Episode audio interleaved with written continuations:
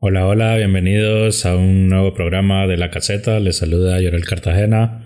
Hoy estamos junto a Carlos Mía, Toto y Gabriela. Buenas chavos, ¿cómo están? Gabriela. Buenas noches. Ya cambió la voz, Gaby, ¿viste? Sí, ya la cambió. No la cambié y empieza, Dios santo, ¿verdad? Va, ¿La cambió o no la cambió? Antes del programa, pues sí, baje, que Y ahora, buenas, buenas noches. Bueno. Man, váyanse, váyanse. Y ahorita, Y ahorita ya está totalmente diferente. Y ahorita, buenas noches, distinguidos caballeros. Ah, bueno. hola. Ya son 29 años que tengo que empezar a hablar así, ¿sabes? Hola. Estás chavala. Aunque el otro, el otro año, el, el otro año te caen los achaques, chaval, sabelo. Sí, Ya, los tengo. ya No, los pero es que el otro año es algo. Desde el 21 de septiembre de 1991 empecé con etiricia, ¿verdad? Ahí, está el primer achaque. Pero el otro año agarrate que viene Ah, con pero todo. sí, que- si te agarra, si el 29 te agarra así. Ese es un achaque mecánico.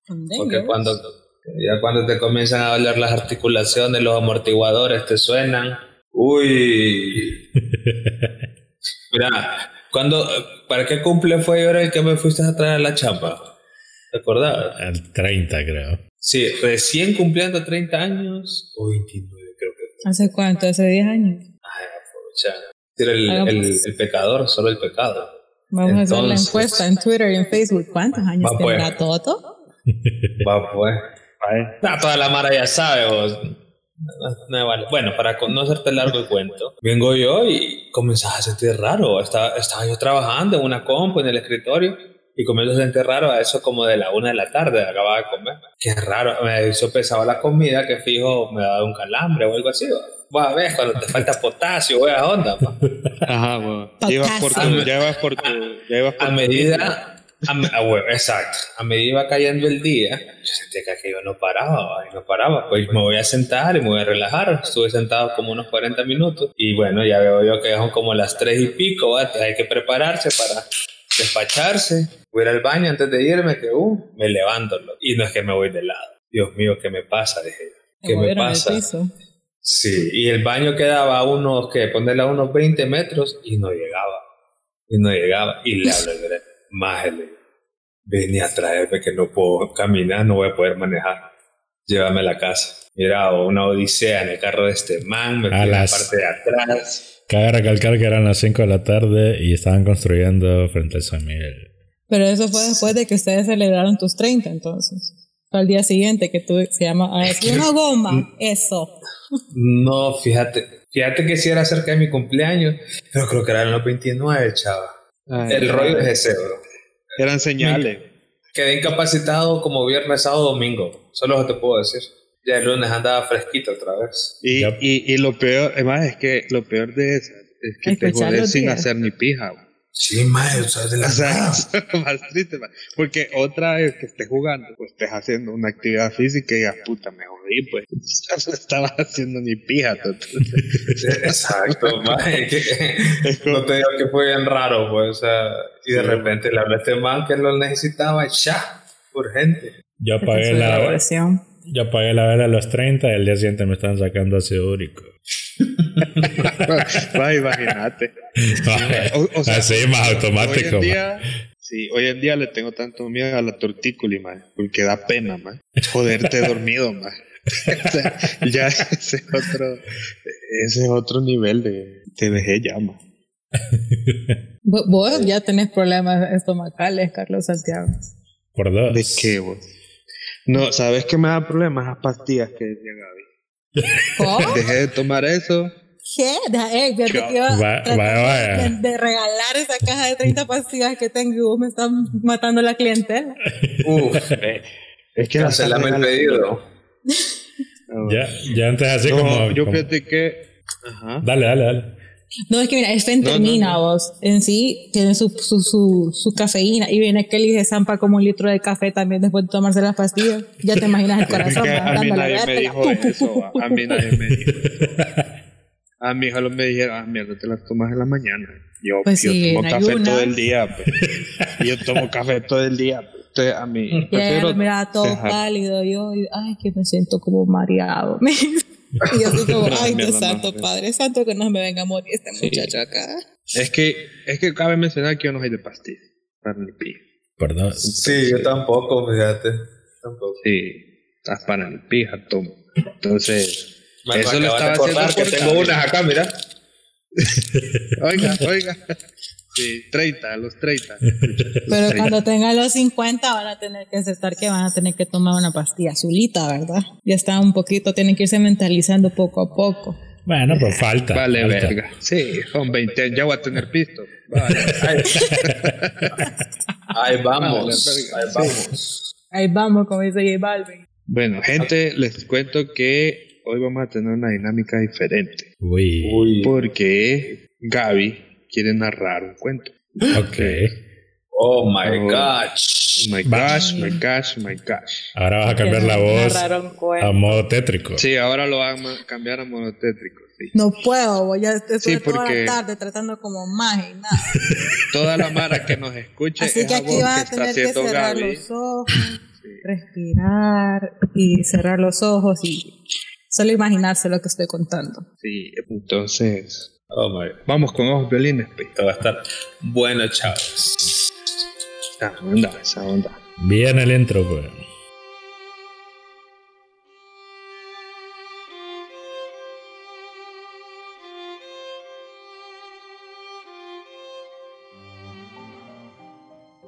Buenas noches, mi nombre es Gabriela Cruz y el día de hoy le vamos a narrar la historia y el cuento de Una muerte en familia de Miriam Allen de Ford, la adaptación por Alberto Leiseca.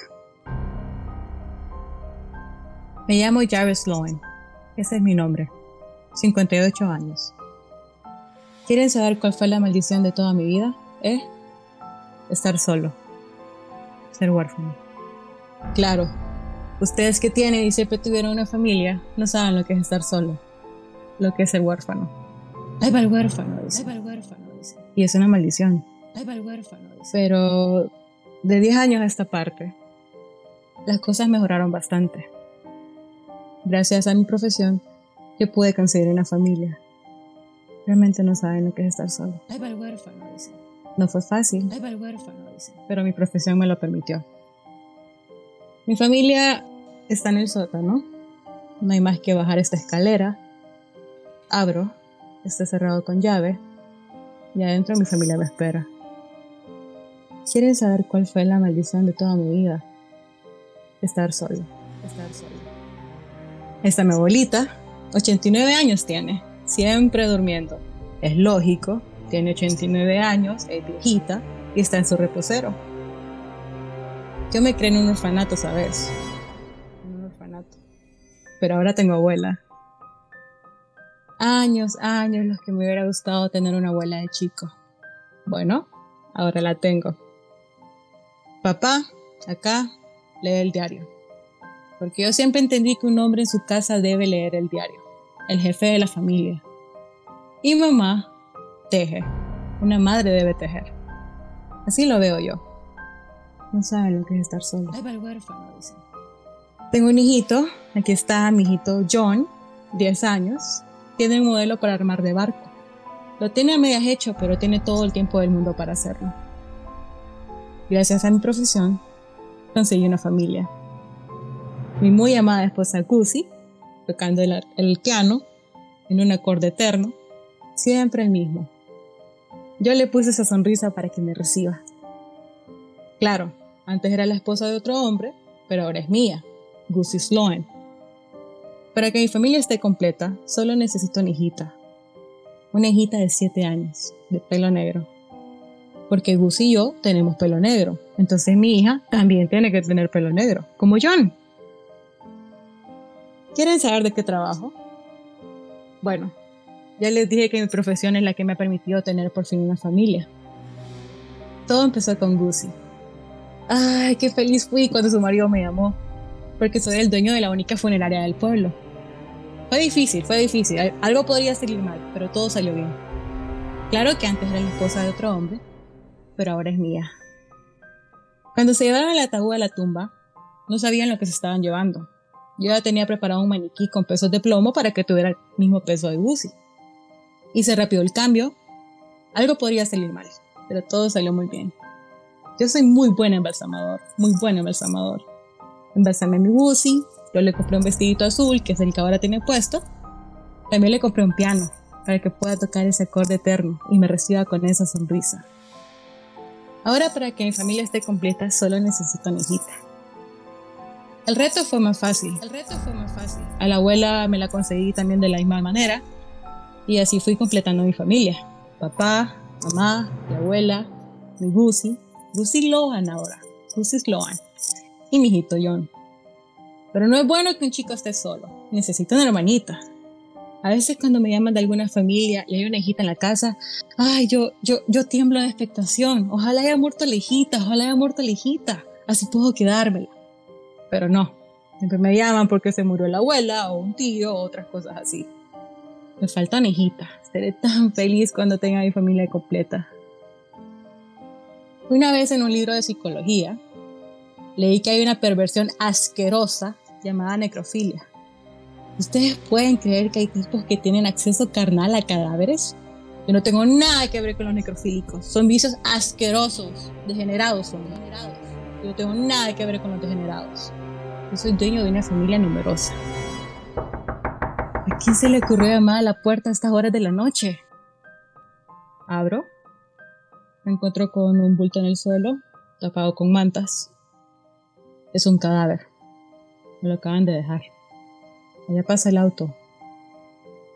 Una nena y encuentro el cadáver. ¿Saben quién está acá? Diana Manning, con el cuello roto. Una nena de nueve años que habían secuestrado. ¿Se puede saber por qué me la dejaron a mí? Sí, soy dueño de una funeraria. ¿Y qué tiene que ver? ¿Por qué me la dejaron a mí? El secuestrador me la dejó a mí. Allá pasó el auto, ni siquiera pude ver la placa, nada. Ay, qué estúpido soy. Es el cielo, pero si es el cielo que me la envía. Es la hijita, es la hijita que yo esperaba. Sí, tiene el cuello roto, pero si yo lo arreglo con un alambre de cero, lo hago pasar por dentro. Esto déjenmelo por mi cuenta, déjenlo por mi cuenta. Han pasado tres días. Ahora mi familia está completa. Ya no es más Diana Manning, ahora es Marta. Marta Sloan, mi hijita. Pelo negro, pelo negro. Nada de rubias acá. Sí, señor, pelo negro. Mi familia está completa. ¿Quién llama ahora a la puerta? ¿Quién será el que llama a la puerta ahora? No puedo estar un minuto tranquilo. Señor Sloan, soy policía. Estamos buscando el cadáver de Diana Manning. Agarramos hace unos tres días a una rata asquerosa, el secuestrador. Sabemos que trajo el cadáver de Diana Manning aquí. ¿Puedo revisar su casa, señor? Por supuesto que no. ¿Qué creen? Yo soy un profesional honesto. Yo acá no guardo cadáveres. Les han mentido y les han mentido. Está bien, señor Sloan. Me voy. Vuelvo dentro de una hora con una orden judicial de cateo y con el sheriff. Bueno, después de tanta felicidad, me duró tres días la felicidad. No es justo. Antes que vengan voy a bajar a encontrarme con mi familia por última vez. No saben lo que es estar solo. Ahora me siento entre ellos, abro todas las llaves de gas, les cuento lo que ha ocurrido. La realidad se lo digo primero a mi Lucy. No quiero que los chicos se asusten. Estoy muy triste, en verdad estoy muy triste. Cada vez hay más olor a gas. Mi Lucy me ha dicho que tengo que dejar el cigarrillo. Y es verdad, tiene razón mi Lucy. Ella siempre tiene razón. Creo que esta es una buena ocasión para dejar de fumar. Cada vez hay más olor a gas. El gas me está dormilando. Es demasiado el gas que hay acá. Es suficiente. Creo que voy a encender el último cigarrillo de mi vida. Adiós, mi amor. Te quiero. Los quiero a todos. Una muerte en familia de William Allen Ford, adaptación por Alberto Leisek.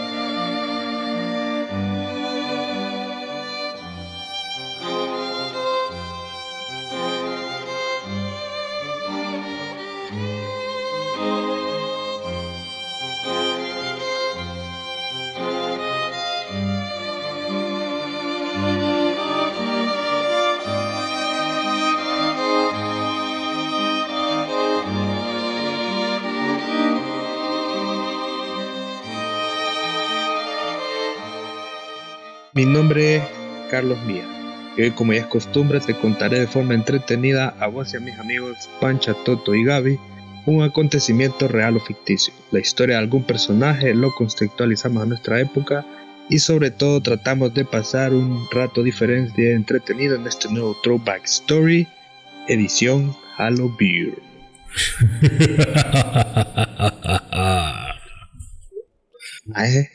Hoy tenemos intro épica. Épica, épica.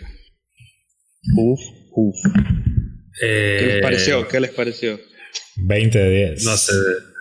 Bueno, espero una disculpa ¿va? para todos aquellos que me criticaron porque puse una mujer fantasma en una calle cuando eh, estamos de acuerdo que este cuento nos acaba de trastornar a todos. ¿va? Como caseta tip a todos los que nos escuchan y también a los presentes. Sí, puede- pueden ir a YouTube y pueden poner Alberto Laiseca, Historia de Terror, Una muerte en familia. Era un Sí, argentino escritor. La narra de una forma que, sinceramente, o sea, te transporta. Sí. Pero, pero- pero ma. yo me estuve rascando todo el rato. Ah, de la ansiedad, man. Sí, ma. Me quería quitar los audífonos. ¿Qué? Es que, es que sí incomoda. Es que hay un rato que la, la, la, la- el cuento te incomoda mucho. La frase, no saben lo que es estar solo, se, se te mete. ¿no? Ah, bueno. Ahí va el huérfano, ahí va el huérfano. Ay, huérfano. Ah, bueno, sí, ahí va el huérfano. ¿Le gustó? Sí, me gustó, me gustó excelente, mucho. Es que no sé cómo decirte que sí, porque cuando vos te gusta algo querés seguir escuchando y quiero escuchar, pero no quiero escuchar. No cambia mucho la voz, ¿verdad? Esa es otra Gaby. 15 también, la, que, días. la que narró ahí, la que narró. Es otra voz de Gaby. Porque la que están escuchando ahorita no es la normal de Gaby. Eso es. ¿Qué onda Tengan con los- vos? Tengan todos. sépanlo. sépanlo. Que Gaby entró en modo, en modo radio ya. Chao, anda. Chao, onda. Entonces, bueno, ya fíjate que yo creo que estaba buena la intro porque eh, sí nos deja con esas sensaciones extrañas. ¿no? Eh, a huevos, a huevos. Y por ejemplo, creo que siguiendo el tema de la vez pasada, eh, por ejemplo, las cosas de miedo, como los sonidos extraños, ¿no? o algunas presencias malignas. A veces esos cambios de clima inesperados, como plidos más helados de lo normal, pasos en medio de la nada más. Eh, cuando yo les menciono todo eso o lo, o lo comentamos, lo primero que nos ocurren es entidades, un fantasma. Que hay un fantasma. ¿Sí o no? Yes. Sí, Ah, Sí, lo primerito. A huevo, lo primerito. Entonces, eh, todos sabemos que esto es como. Siempre se nos viene a la cabeza lo primero es que es un ente fuera de acá. Normalmente, en realidad, tenemos que saber que para estas entidades hay muchos nombres. Hay fantasmas, poltergeist, eh, pueden ser entidades demoníacas, únculos o lo que sea. Pero hoy, ¿qué pedo si yo les pregunto? ¿Ustedes creen que un ente de estos, sea un fantasma o sea un poltergeist, sea capaz de violar a alguien? ¿Qué creen ustedes? Si posee un cuerpo humano, tal vez. No, eso es posesión, eso es diferente.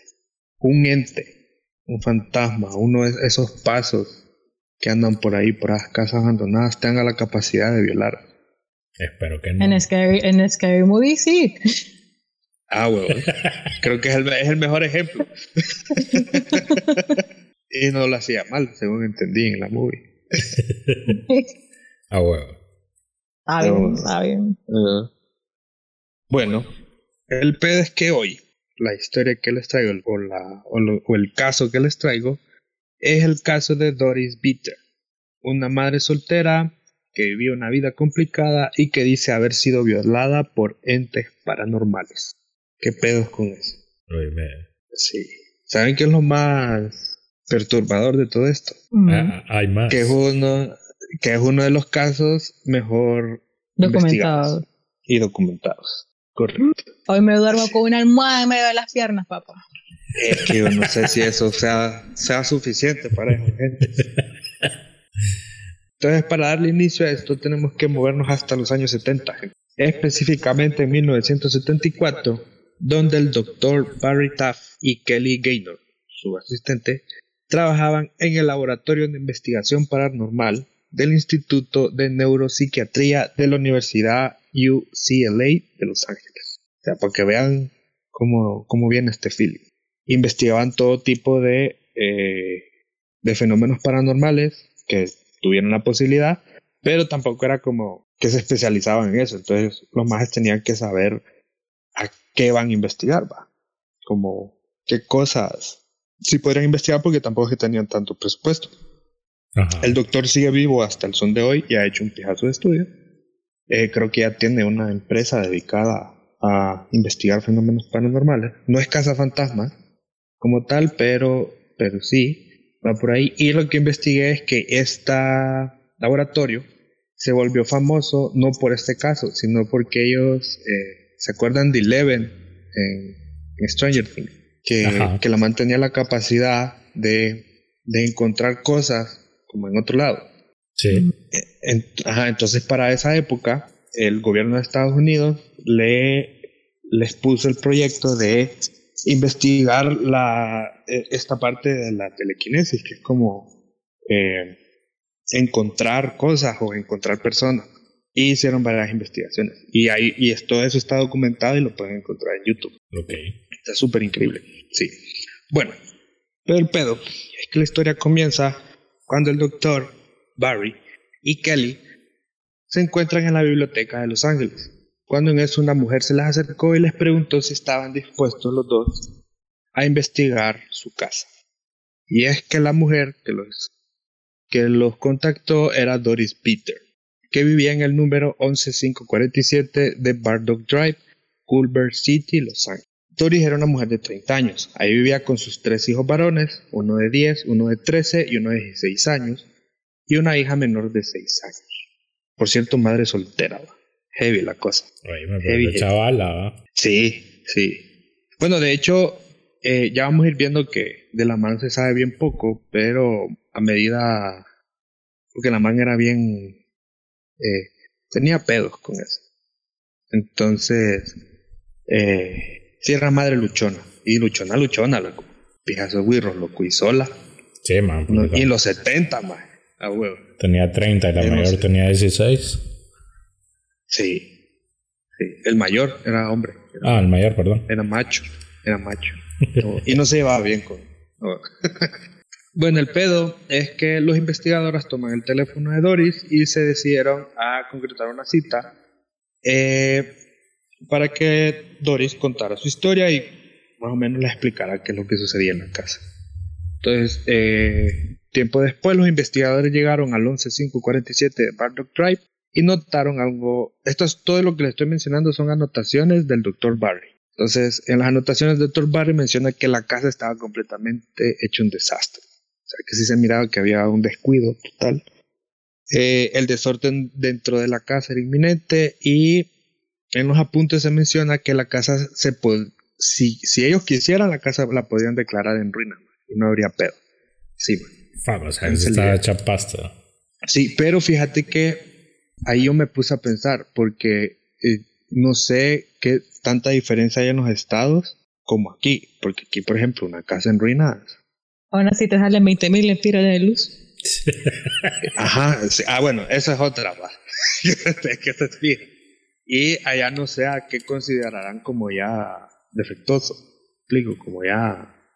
En ruinas, realmente en ruinas. como realmente en ruinas. Porque para que vivan los cuatro ahí, más. Bueno, los cinco, perdón. Y, no sé, no sé. Y no, no le han llevado a los hijos, a la madre o algo así. No, no me explico esa notación del mar. Eso sí, me pone un poquito en duda. Bueno, igualmente, eh, hay otro apunte que según el investigador, además del desorden, cuando entraron a la casa, dicen que sintieron una presión extraña en los oídos. No sé si les ha pasado, así como, eh, como creo que en los aviones sucede o cuando, eh, no sé en qué otro lado pasa. que te tapan los oídos de la nada más. Ajá, ah, Ajá, entonces los más dicen que sintieron eso cuando entraron a la casa y que al salir de la misma fue que se quitó. O sea, no masticando chicle, no moviendo la cabeza, pija, sino que hasta que se salieron de la casa fue que se les quitó. Como que había pressing ahí entonces. Ah, como que había pressing, así mero. Presión, presión, raro, raro extraño. Y en eso entonces empiezan a hablar con Doris y sus hijos, sentados en la sala, y les empiezan a relatar sobre lo que les sucedía. Doris comienza, comienza diciendo que al instante que ella se mudó a esa casa, alguien llegó a tocar la puerta. Doris fue a abrir y describe que una mujer hispana llegó a decirle lo siguiente. Algo muy malo, aquí algo muy malo, y se fue a la verga. Oye, ahí nomás me voy a la verga también. Así, man. ¿Qué pedo, man? ¿Será que le dieron barato el terreno, la casa ahí? No sé, man. Pedo es que Doris eh, quedó extrañada, obviamente, como cualquiera. Sí, man. Sí, y no le paró mucha bola, porque fíjate que. Dijo porque ni le entendió, ¿verdad? Porque Eso te iba a decir. no sé. Ella gringa y es un latino, te toca la puerta. Oh. Y vos quedas como que, excuse me. Sí, que fíjate que eso tengo que corroborarlo, porque el, el apunte que yo tengo está en español, pero no sé si lo que la madre lo dijo, lo dijo en español o lo dijo en inglés. Y no se le entendió. Entonces, ajá, está, está ese punto como, que ahí está más que, que, que, quiso decir. ¿Qué ah, pedo? La tuya, por si acaso. Ajá, la tuya, por si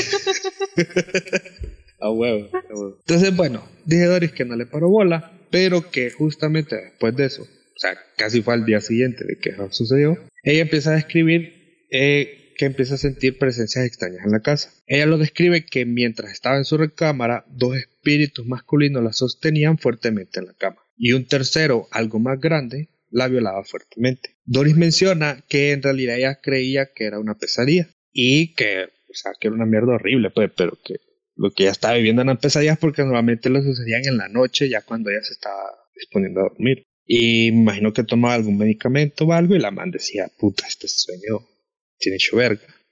Fijo, la primera reacción pensó que era que alguien se estaba metiendo en su casa y la violaba. No, mm, no, porque es que, es que ella lo menciona como un sueño, como de la nada ella siente que la tienen agarrada a la cama y la están violando. O sea, ese es el pedo. No, no, no escucha los pasos, no escucha que nadie entra. No, sino que dice que las primeras apariciones son esas, como, como, como un sueño, como que lo decían en Inception, que recordar cómo comienza un, sueño es bien pillado, sino que ya recordás como la acción. Eh, pregunta, del 1 al 10, ¿cuánto se quejaba? Puta, no sé, habría que preguntarle. No tenemos la info. No tenemos la info. Ah, o sea, pero si la mujer amanecía con, con esos ojos, ya imagino los moretes, con hematomas y todo. Mira, para este, para, para estos, para estos momentos, eh, Doris menciona que las primeras veces a ella no le, ella juraba que era una pesadilla, que era una mala pesadilla, porque no le estaba ocurriendo seguido, pero le ella lo sentía muy real. Entonces, para ella, puta, qué sueño más mierda el que estoy teniendo. El pedo es que ese sueño empezó a ser demasiado recurrente y ahí fue cuando eh, la man dijo, no, aquí ya está pasando algo extraño. Y era, y era diferente la trama del sueño también. Eh, Porque a veces pasa de que vos tenés un sueño y el sueño se, te, se, repite. es la misma, el mismo sueño, es lo mismo, o sea, lo estás reviviendo. Que vos, ya estás claro que es un sueño. Pero bueno. que para ella ya todo empezó como a cambiar, o sea, todo el escenario. Entonces ya ahí fue cuando empezó a pensar como que puede ser que no es un sueño. Exacto. Y, y la man decía, o sea, ya esto ya no, ya no puede ser un sueño por lo que dice Gaby y porque esta vez sí escucho como que entran a la casa. Pero no hay nadie. Yo pensé que escuchabas eh, no en el oído. No. ojalá, yo creo que lo, disfrutaría. Ajá, lo disfrutaría, Sí, pues yo por eso pregunto de los 10 cuántos se quejaba, porque sí, ansia, porque, se pasó una onda de esa, lo primero que hace es despacharte del lugar para toda tu vida. Ah, Pero es que recordar que la man no sentía que fuera la casa, pues. O sea, ella fue después, más de mucho tiempo, la man empieza a verse moretes en las piernas, ¿no? Y en la, y en la cara, y que sobre todo habían eh, ocasiones en que ella sentía como le pegaban en la cara, como, como cachetazos. Que yo tengo eh, testimonio de que esas cosas son de verdad, más. Y Tracy, bueno, no es porque le pasó a Tracy, pero Tracy también lo sabe, más. Y yo tengo testimonio de alguien que le pasó realmente eso. ¿De que lo violaron? no. ¿Que lo violaron? Después voy a contar. ah, ok. Dale, sí, porque aquí tengo unas explicaciones que dio el doctor y unas paranormales también. Bueno, todo es paranormal. Pues que, o sea, porque también podría buscarle el aspecto psicológico. Sí, bueno, que de hecho, eso es lo que andaba, o sea, a eso vamos a llegar como al final, el, el factor psicológico, que tanto porque eh, eh, Doris no le gustaba hablar de lo que le había sucedido antes. Entonces, por ahí, por ahí va la onda. Pero ya vamos a llegar ahí. De mi chance, de mi chance. Porque yo, yo, tengo una prima que la man sonámbula y la man esa sándwiches se hacía. Y, y, y, se despertaba y no se acordaba de haber hecho el sándwich. Y se lo comía y se sentaba y se lo comía. Veces pedía el tele. y la man el día siguiente no se acordaba de eso. Sí. A mí me daría ah, miedo si viviera con él. Sí, es pijado. Pijado. Sí. ¿Será que le pueden pedir un sándwich también que te haga uno? Yo creo que bien te lo hacen, mamá. Si o sea, suele decir, puta, también ahí, ponle huevo. Sí, yo creo que sí. Cancelado, Toto, mía.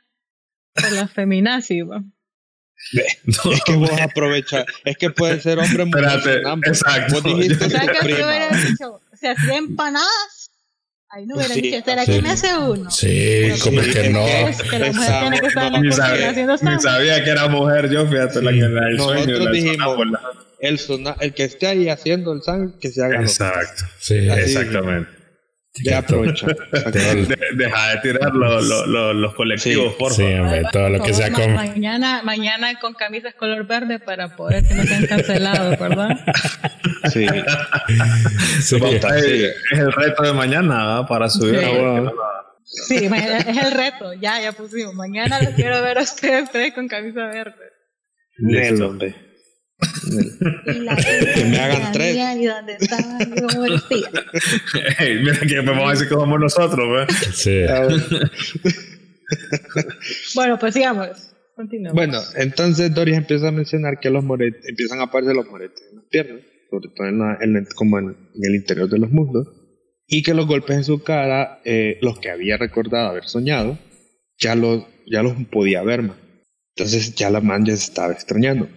Y todo se volvió más extraño, cuando su hijo Brian, el hijo de en medio, escuchó como su mamá gritaba y, y como si alguien hubiese entrado a la habitación con Doris. Dice Brian, cuando le menciona al doctor y a, doctor y a Kelly sobre esto y los investigadores no están, eh, bueno, estos son anotaciones, ellos mencionan que el hijo mayor era, era, como, como que le valía verga todo, más y decía que él creía que era la mamá teniendo relaciones, pues algo fuerte. Pero Barry... está siendo mi quinto hermanito. Ajá, como está más... Eh, porque dice que sí había fricción entre el mayor y, Doris. Y, eh, y que pero, pero Brian dice que sí a él le parecía extraño porque no sentía como que fuera normal, pues eso que escuchaba. Más que la habitación de Brian estaba justo al lado de Doris. Entonces, bueno, después del relato de la investigación, los investigadores dicen que van a examinar el caso y mencionándole a Doris que si vuelve a sentir apariciones, que lo llame. Entonces los investigadores, como les mencionaba al principio, no era como que tenían tantos recursos más. Entonces ellos eh, tenían que como evaluar todo el, el caso y determinar si entraba o no en una investigación para la universidad, porque el doctor Barry para ese entonces era como el encargado del laboratorio y era el que decidía qué cosas entraban y cosas no a investigación. Entonces. No había recursos, pero sí para la guerra de Vietnam. Ya, no, para la Guerra Fría, para combatir a los comunistas, para eso sí. Aunque eso casi fue como en los 80 y esto estamos en el 74. De hecho, creo que después de la Guerra Fría fue que se cerró, porque no, no, no daba, no era rentable ese laboratorio. Bueno, el peor es que pasaron una semana cuando yo, Doris llamó para investigadores para que regresaran ya que el fenómeno no se había detenido. Y que por favor lo pusiera, ya lo pusieran como en prioridad de investigación porque sí para ella no, ya esto no era, no era sano. Entonces Doris informó a los investigadores eh, que ya los gente la estaban atacando demasiado. Ya antes como que tenían lapsos más largos en los que aparecía y ahora estaba siendo muy recurrente. Entonces, Doris menciona que sufrió de agresiones leves y de, violaciones completas. O sea, ya hasta la vergueaban y ahí la dejaban y en otras sí la violaban. Sí lo menciona. No, pero a eso voy, o sea, ¿cuántas veces tuvo que pasar para que tomaras acción? Pues, o sea. Sí, no, y, fíjate que yo lo, también lo pienso, o sea, ¿qué, qué pedos con esta man que quiere saber qué pasa ahí. Porque es lo que vos decías, otro se va a la mierda. Va, imagínate, estás durmiendo vos, estás durmiendo. y de repente sentís que... Ajá, qué pedo. Que te están haciendo sin respeto. Sin respeto. y sin permiso, que es lo más triste. Y sin Sí, mirar quién. Sí, Exacto. mae, yo no sé, no, no sé, mae, pero creo que uno no tomaría esas cartas en el asunto, mae. Sí. Es que sí, es que no sé qué pasaba, o sea, Pero vos decís que ella era viuda. ¿Será que ella pensaba que era el, el esposo, el espíritu del esposo visitando? Por eso quiero saber viuda, viuda, ¿Qué viuda no era. Viuda no era. De hecho, ya vamos a llegar a la parte de Doris para que Oh, entendamos. Sí. Y bueno, el pedo es que Doris también mencionaba que ella tenía las marcas de algunos candelabros en su cuerpo. ma. O sea, que los objetos le habían pegado con eso. ma. E incluso, ma, eh, en la casa había uno, la, la, la caja de los fusibles de la casa había sido arrancada de la pared ma, y se había y la habían lanzado por la verga grande. O Así, que oscuras también. Sí.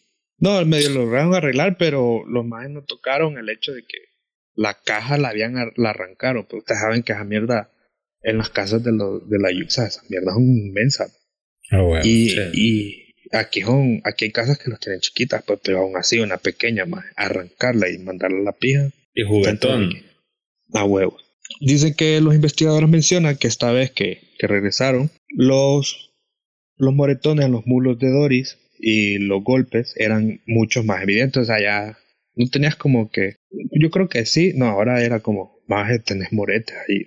Estás vergueada, te verguearon, te verguearon. Y menciona que los niños, los niños empezaron a comentar que ellos eh, sentían como de vez en cuando los abofeteaban a ellos, ¿no? Como que sentían el Terror vergazo. colectivo en la casa. Puta, Sí, fantasmas entonces, esto lo- vergueadores. Vergueadores, sí. Entonces dicen los güirros que, que, que de vez en cuando ellos sentían que les sonaban en la puchaca. Como, Imagínate que no te, no te castigue tu mamá y que te venga a agarrar la verga un Ah, ver, fantasma. un fan- fantasma. Qué horrible. Qué feo. El trauma. Sí. Bueno, y fíjate que los niños mencionan que habían visto, o sea, ellos sentían las presencias de estos gentes. Doris dice que nunca, nunca miró nada. O sea, ella más o menos. Ella lo sentía. ella sentía ajá, que habían dos de tamaño regular y uno más grande.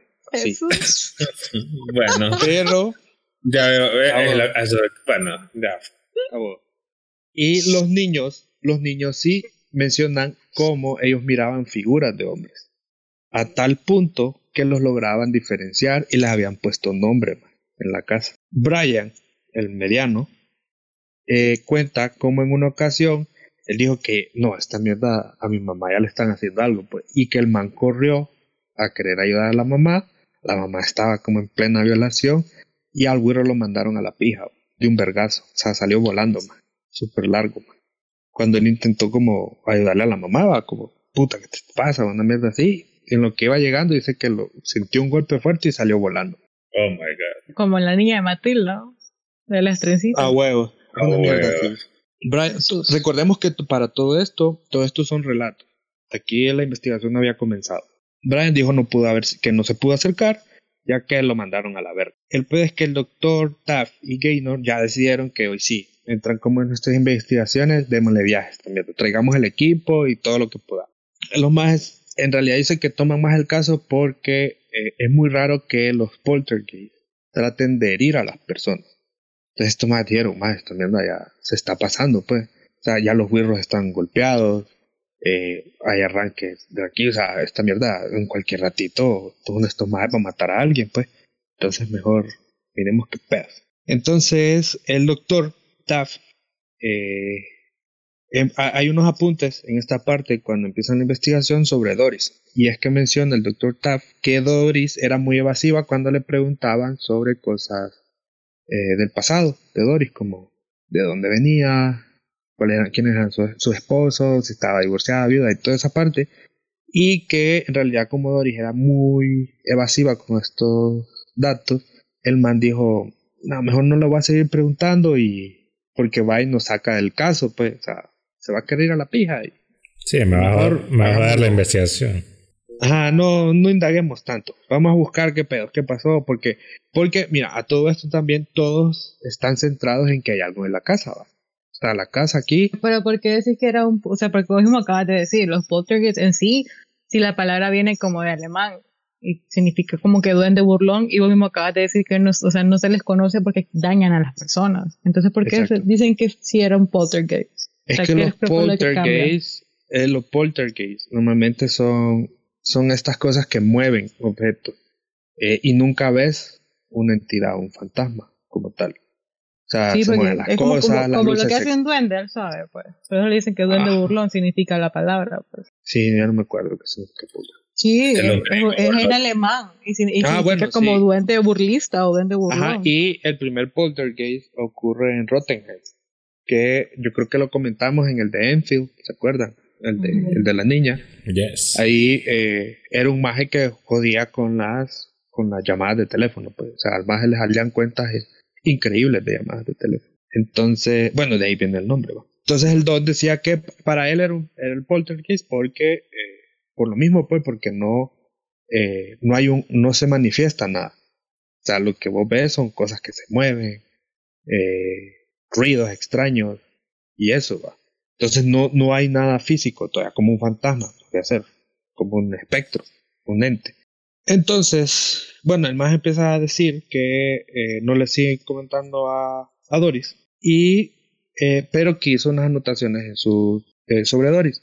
Y es que ella, lo, ella, la, ella la describe como una aficionada al alcohol y que empezó a notar que cuando Doris estaba sobria o no estaba en la casa, la actividad paranormal era menos intensa. Aquí ya son apuntes de la investigación. Ya, ya habían llevado su equipo y todo este feeling.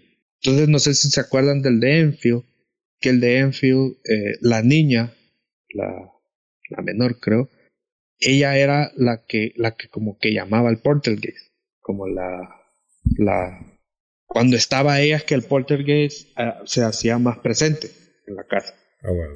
No sé si se acuerdan. entonces hay una teoría con respecto a los poltergeists que menciona que los poltergeists se sienten muy atraídos cuando hay energía eh, demasiado inestables en el lugar y que se relaciona mucho a las mujeres más. Sobre mm. todo a, mujeres hormonales que están mm. entre que empiezan sus ciclos menstruales. Porque dice que eh, como empiezan ese flujo de, de hormonas, el, la energía es tal que estos poltergeists se, se manifiestan. Entonces, se lo voy a explicar de esta manera. Con el de Enfield. Se lo voy a explicar con el de Enfield. El de Enfield, porque si no me voy a cagar en, el, en esto. en el de Enfield, ¿se acuerdan que había un don que se había muerto ahí? Que el don le había pegado un paro cardíaco. Sí el man murió de manera eh, horrible, porque le pegó un paro cardíaco estando solo, que no se pudo ni, o sea, que es una muerte horrible porque el man le pega un, un cagadal feo sin, eh, sin el man poder hacer nada porque estaba casi paralizado. Y así se muere el man. Entonces, esa muerte genera una energía en la casa, una energía mala, o sea, el don se murió de manera fuerte, o sea, no quedó un espíritu, quedó una energía horrible ahí, porque el don se murió así. Cuando llega la niña a la casa, supuestamente en estas teorías, ella está comenzando sus ciclos menstruales. Entonces las hormonas empiezan a provocar una energía diferente alrededor de la niña que hacen que el poltergeist la sienta. Entonces empieza a manifestar. ¿Me voy a entender? Yes. Pucha, por si no era suficiente que las esté molestando a onda cada mes, hasta fantasmas llaman. Ah, huevo. Que cabe mencionar que solo es y no solo fantasmas, si te, si te metes con la regla del mar, te comió el tiburón. sí. no tengo nada más que decir. Sí, no tengo nada. no, tengo, no tengo dudas ni tampoco. ¿Cómo es? Esta teoría, que esta teoría apunta al, a, a solo cuando al, a la, la, mujer le está iniciando por primera vez su. O sea, la relacionan mucho a esto. Por ejemplo, el de el de Rosenheim, el primer caso de Poltergeist, está relacionado con eso también. Pero eso es otro caso. Entonces, para que más o menos entiendan por dónde va el feeling, o sea, ya hay teorías más. En aquel entonces se venían iniciando, pero ya más o menos hay teorías de ese punto. Entonces, el doctor ya como que puso la mirada en Doris. Realmente porque las niñas estaban muy chiquitas, la de Doris. Entonces, era, no era probable. Ah, además de que hay, hay algo bien interesante aquí los niños, si se fijan, los niños mencionan que ellos sí pueden ver a las entidades. A huevos. Y aquí hay algo, hoy leí algo bien extraño sobre eso. Y es que a medida nosotros vamos creciendo, bueno, ¿se acuerdan de, de, de, lo de, que a, cierta edad nosotros ya no escuchamos ciertos decibeles en el sonido? Ajá. Porque eh, nuestro oído se va haciendo más viejo y empieza a percibir menos decibeles. Entonces ya ciertos sonidos no lo vamos a escuchar, va. Es lo mismo sucede, o sea, lo mismo ocurre con la vista y con el oído cuando uno está de wirro. Mientras más pequeño estás, más cosas podés percibir que son más sensibles a ciertas vibraciones. Ajá. Entonces esto fue bien interesante porque estos wirros, en cierta manera, sí estaban en una frecuencia en la que la mamá y los otros hermanos ya no estaban. Entonces por eso los niños sí miraban entidades y los demás no. Porque ellos miran como en, en frecuencias distintas. Como los perros. Los perros por eso perciben ciertas como cosas. El, como el mito que dicen, no se vaya a poner lágrimas de perro en los ojos porque va a haber fantasmas. Sí, se supone que vos ves la carroza. Sí, El, el, el, Black Parade que habla My Chemical Romance. Eh, aquí le decían como la carroza fúnebre, no sé cómo que, cómo que se llama. Pero se supone que eh, existe, ¿va? Y, y, es lo que te digo, o sea, vos escuchas My Chemical Romance y escuchas una historia de Santa Bárbara, más nada que ver, ¿va? Pero la idea es la misma. El Black Parade es una especie de que los muertos salen más, están recibiendo a alguien más o están despachando a alguien y hacen su, su desfile. El pedo es más de que los perros comienzan a ladrar y a ladrar, a ladrar, a ladrar. Entonces se supone que vos si agarras una lágrima de perro y te la pones, no lo hagan. Sí, porque eh, es de infección. Puedes ver todo el cuadro, puedes ver todo, todo, todo el desfile. Ah, no. Que la curiosidad no mata el gato. Sí, pero. sí. En los pueblitos, más y y son tradiciones también que anglosajonas, más que vamos a lo mismo. que están en todo el mundo, fijo. Exactamente, que no sabes cómo llegó allá, ni tampoco cómo, cómo aquellos tienen conocimiento de eso. Más y vamos a lo mismo, son, son, son aspectos que están en todo el mundo. Y qué pedo, man. O sea, porque esto que yo les mencioné ahorita de lo de las vibraciones, se descubre que esa leyenda nació en el, en el 10, 20, en 1910, 1920. Estas mierdas para el 74 medios se estaban investigando. Lo que yo les digo de la frecuencia se supo como hasta el 88. Entonces, ¿qué pedo, va? Eso te pone a pensar mucho. Sí. Sí, porque, o sea, no tiene, eh, en cierta forma, no vas a ver la carroza fúnebre, pero en cierta forma te están diciendo, los animales perciben cosas que nosotros no vamos a percibir. Sí, como los temblores, ya es de ahí también. Pues. Exacto, correcto. Exacto. Sí. Bueno, entonces siguiendo con Doris, eh, el doctor Staff, Staff, perdón, eh, hace anotaciones sobre esto, que cuando Doris está y cuando Doris está sobria, cuando Doris está sobria, las entidades se perciben menos, cuando no está también, pero siempre se, se logra percibir algo según sus anotaciones. También menciona que cuando Doris le grita, los maldice o los provoca, la actividad en la casa se pone bien fuerte. Está peor. Sí, se pone peor. Al igual que a una anotación bien interesante. Dice que cuando el hijo mayor de Doris ponía el álbum de Black Sabbath, la intensidad en la casa se ponía, se ponía fuerte. Con la demás música no más. Pero la de Black Sabbath hacía que estas entidades se, se, se pronunciaran más fuerte más en la casa. Y eh, bueno, eran cosas que solo el hijo mayor hacía. Eh, el doctor eh, menciona que también durante estas investigaciones llegaron a estar reunidos dentro de la casa hasta 30 personas como testigos y que todos percibieron estos, estas ondas. por ejemplo, una de las cosas inexplicables que estas personas fueron testigos fue cuando un armario de la cocina se abrió de golpe y salió un sartén volando de la nada.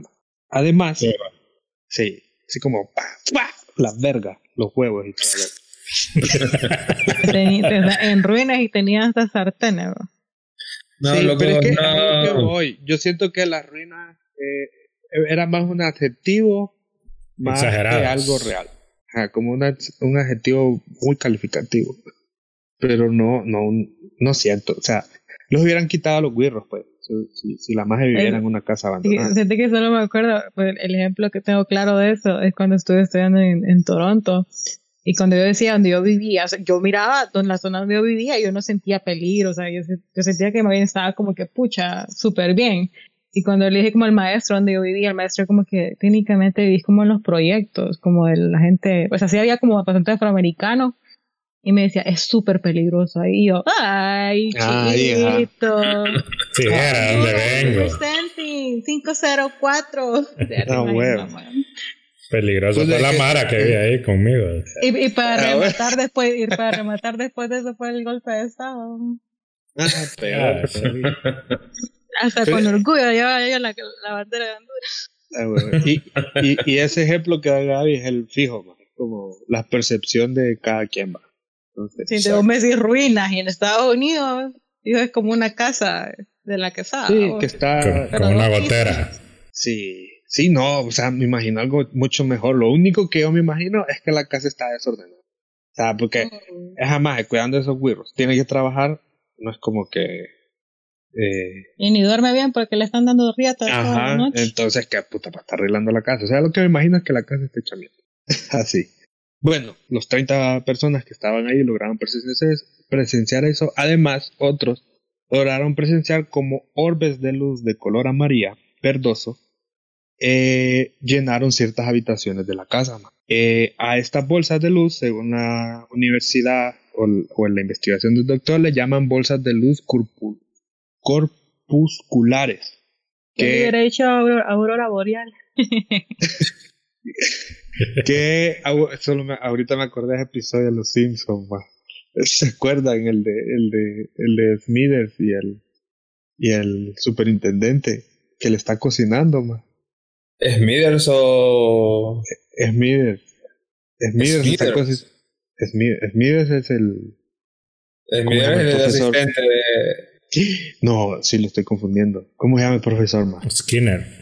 Ah, vos decís el director. Skinner. Skinner. Skinner. Que Skinner le está, le está cocinando al, al superintendente, ma, y al más se le está quemando la cosita.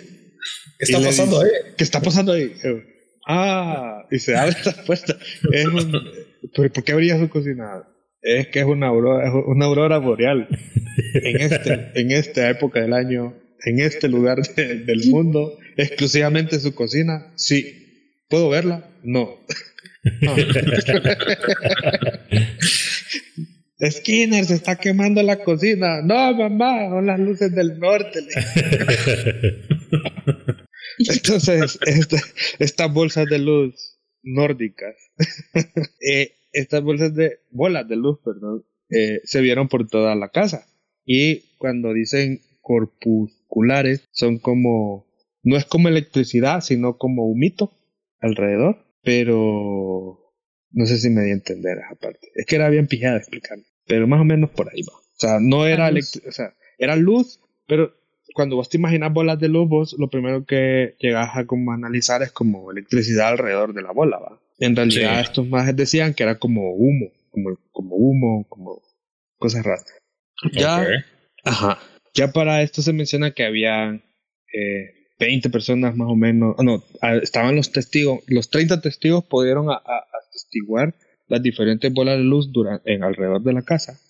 Eh, se menciona como algunas personas presenciaron, eso, esto fue súper extraño más. Mencionan que varias personas mencionan que varias de las luces se llegaron a unir y que cuando se unieron se formó el torso de una persona. Esto sucedió justo al lado de Doris. O sea, Doris estaba ahí parada, ¿no? De la nada se unieron varias luces y lo que se formó era el torso de alguien. Este fenómeno fue presenciado por alrededor de 20 personas. ¿Ande? Y siguieron ahí. Sí, sí. Dice, o sea, también describamos, el man lo describe como que es un suceso algo rápido, pero que sí se formó, pues. O sea, Doris ni cuenta se dio para, para hacerle. O sea, todo el mundo lo vio menos Doris. Así. Ya me distraía la hipota también, va. Más o menos. Sí. Bueno, no sé cómo habrá sido, pero... Sí, sí. Pero, pero dice, sí lo mencionan como algo rápido. O sea, no fue como que, mira, ahí va la luz, se, ahí va la otra. Se estuvo ahí y a se la unieron y, se, y, se, y mira al hombre. No, sino que fue como, más ahí va la. ¡pum! Se formaron unos cuadritos. El ¿eh? zafo, zafo, zafo. El zafo, zafo. el zafo.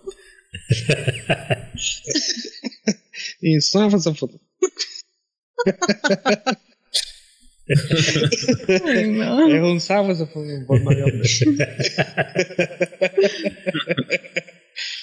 Ay, bueno, el peor es que esto lo presenciaron 20 personas. Y si se estaban preguntando si alguien tomó fotos, todos tomaron fotos. Y está en internet. Eh, las fotos no salieron bien. Todas salieron como, como llenas de luz. Como, que la cuando- to- como que la tomaron con calculadora. Eh, eh, puta, eran los 70. pa. Y vos sabés que para los 70, eh, fotógrafos tenías que ser buen fotógrafo porque te salieron una buena foto. Pues.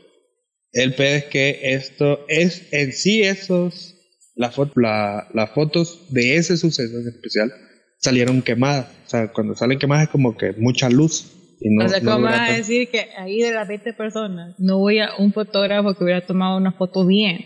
Sí, Pero la gente, los una. fotógrafos que andaban en el festival de Woodstock, bien drogados, sí tomaron buenas fotos. Sí, así. Ah, pues sí, ¿verdad? Es que no, el pedo es que hay fotos, pero las fotos salen quemadas. O sea, todos tomaron fotos, hay un montón de fotos, pero no se puede captar la luz. O sea, no puedes captar eso. O sea, como no sabes cómo colocarlo, entonces las luces que tratan de captar eso están quemadas.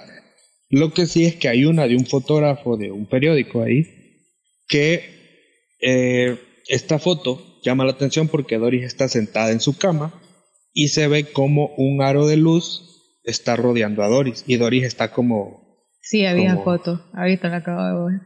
sí y eso creo que es la única buena de ahí todas las demás están como quemadas entonces esa foto fue la que llamó la atención porque el aro de luz está bien marcado alrededor de Doris todo esto era la parte como visual de la investigación y eh, cabe mencionar que ahora vamos a ir a los apuntes del doctor Staff con respecto a la parte física. Para la parte física, los más empezaron a medir con un contador Geiger. Que el Geiger es este que, o sea, ¿te acuerdas que usaban los cazafantasmas? Que era como, como para medir radiación. Ese. Bueno, en realidad es el mismo. Ahí se me, eh, en las anotaciones del doctor se mencionan cómo estas ascendían, actuaban bastante normal, decía el maestro. Pero el fenómeno, o- ocurría algún fenómeno bien extraño con este contador. Mira, normalmente cuando hay entidades de este tipo, eh, hay mucha radiación. Entonces, el, el, el- este contador, El se- contador se, se sube dispara. se dispara. En el caso de este, era al revés. El contador como que se apagaba y dejaba de funcionar cuando ocurrían los fenómenos. Cuando, ajá, cuando pasaba lo de las luces, cuando empezaban a, a sentir que había gente caminando y todo esto, el contador en realidad dejaba de funcionar y no, no medía nada. Entonces él menciona que sí había algo que estaba interfiriendo en el contador. No de manera normal, porque normalmente los eleva y, y no los trata de apagar o, lo, o, lo- o te disminuye la, la, la, como la actividad normal, pues. Mm. Entonces, eh, también se menciona que en el cuarto de Doris específicamente la temperatura era inferior a la de los demás cuartos. Además de que no contaba con ninguna ventana extra o una corriente de aire diferente ni con aire acondicionado específico para el lugar. Entonces eso, eso era otra anotación interesante. Si el cuarto de Doris, o sea, a presencia, aunque vos entras, no estaba frío, pero con termómetros y este feeling ambientales, se sabía que el cuarto de Doris estaba más helado que el del resto. O sea, que había, había algo ahí. Es que era de adobe el cuarto. Padres de Adobe. El equipo de investigación estuvo en la casa de Doris alrededor de dos meses.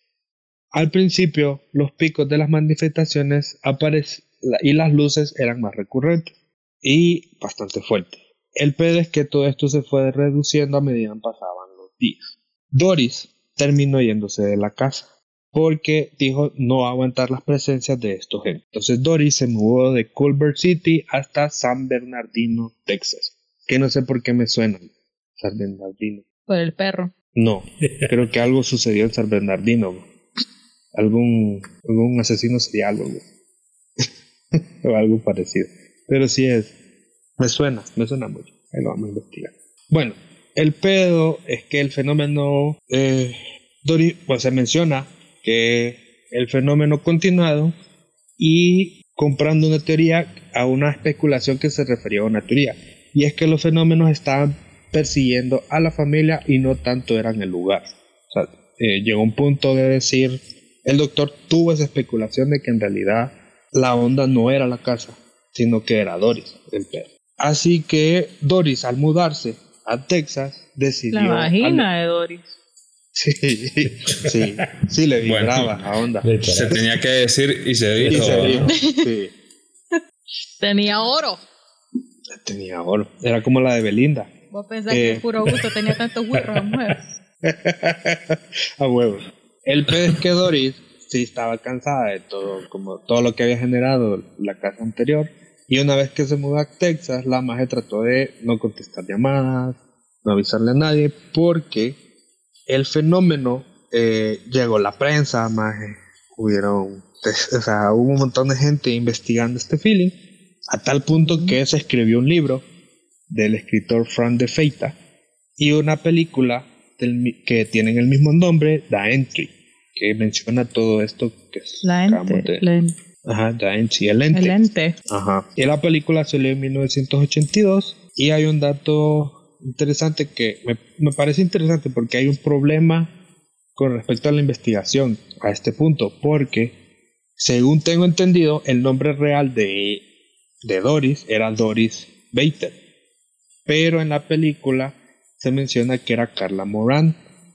El peor es que hay otras investigaciones que dicen que Carla Moran era el nombre real y que Doris Bater era el nombre, el seudónimo. Entonces vos, si buscas por los dos nombres, vas a encontrar vas a, vas a encontrar las mismas historias, pero en ese punto no hay una concordancia real, o sea, no sabes quién está diciendo la verdad. Bueno, el peor es que la historia se volvió muy popular en aquellos tiempos y todos querían información de Doris, que la cansó y la hizo que la man se desapareciera. ¿Película en qué año salió, decís? 1982. Pucha. La película tiene buena calificación, dicen que es muy buena, solo que es muy larga, pero que todo lo que describimos ahorita lo detallan, lo detallan, lo detallan. ¿Larga en qué? ¿Tres horas? ¿Cuatro horas? o- Dos horas. Para que entonces era mucho. Sí, porque Dos horas. ahora todas las películas durando más de dos Sí. horas. Pues. Sí, o sea, pero ahorita es como, nah, pero en aquel entonces dos horas. pero es que dicen que se fueron a los detalles, o sea, se fueron, bast- o sea, cada apunte del doctor Starr lo pusieron ahí. Vieron ondas que las exageraron bastante, pero en sí el, el- el- todo lo que el doctor, to- de hecho sí, ahorita como lo narramos en la movie lo van a ver más extenso. Y hay cosas que obviamente las tuvieron que hacer, ¿va? o sea, les exageraron. Do- Doris se mudó y de ahí no, se, no quiso atender a nadie más y hasta ahí se supo de Doris. Cabe mencionar que sí hubo un rumor algo extraño en lo que Doris se desapareció. El rumor eh, menciona que Doris un día fue al hospital y que Doris mencionaba estar embarazada de Len y que los resultados médicos comprobaron que Doris estaba embarazada sin embrión. Oh, Así shit. se dice, Embarazo psicológico. Ajá. No. sin embrión. Pero Sí, se llama embarazo embrionado, cuando solo se te forma el saco, pero no se te forma ningún tipo de embrión. Ujú. El pedo es que este dato no está comprobado, o sea, solo fue un rumor y que, o sea, al son de hoy y investigando ahí no encontré pruebas de ni pija, sea, como algo que dijera que sí o que no, de que Pero, pero fíjate que, o sea, realmente eso del embarazo embrionado es muy común. O sea, todas las mujeres en algún momento de su vida lo pa- pasan por algo similar, solo que no, como el, el mismo, el, mismo- cuerpo lo expulsa, vos lo, lo captas como que fuera un Ujú. periodo, ni cuenta te das. Pero Sí. sí hay estudios que comprueban de que sí, como de 10 mujeres, 8 lo han tenido. Sí. Sí, el pedo es que Doris venía de que la estuvieran violando no. Ya te, ya te imaginas, ¿verdad? En, en 1970 Ah, y pico bueno. también. Sí. Oye, pero 8 de 10, exagerado. Sí, pero sí, eso es súper normal. Pero ahora, Miami Ahora. me lo confirmo. No, mentira, es que yo más ginecóloga, yo por eso se los comento. está, está confirmando, ¿ves? Dándole a los datos, ¿ves? Ah, bueno.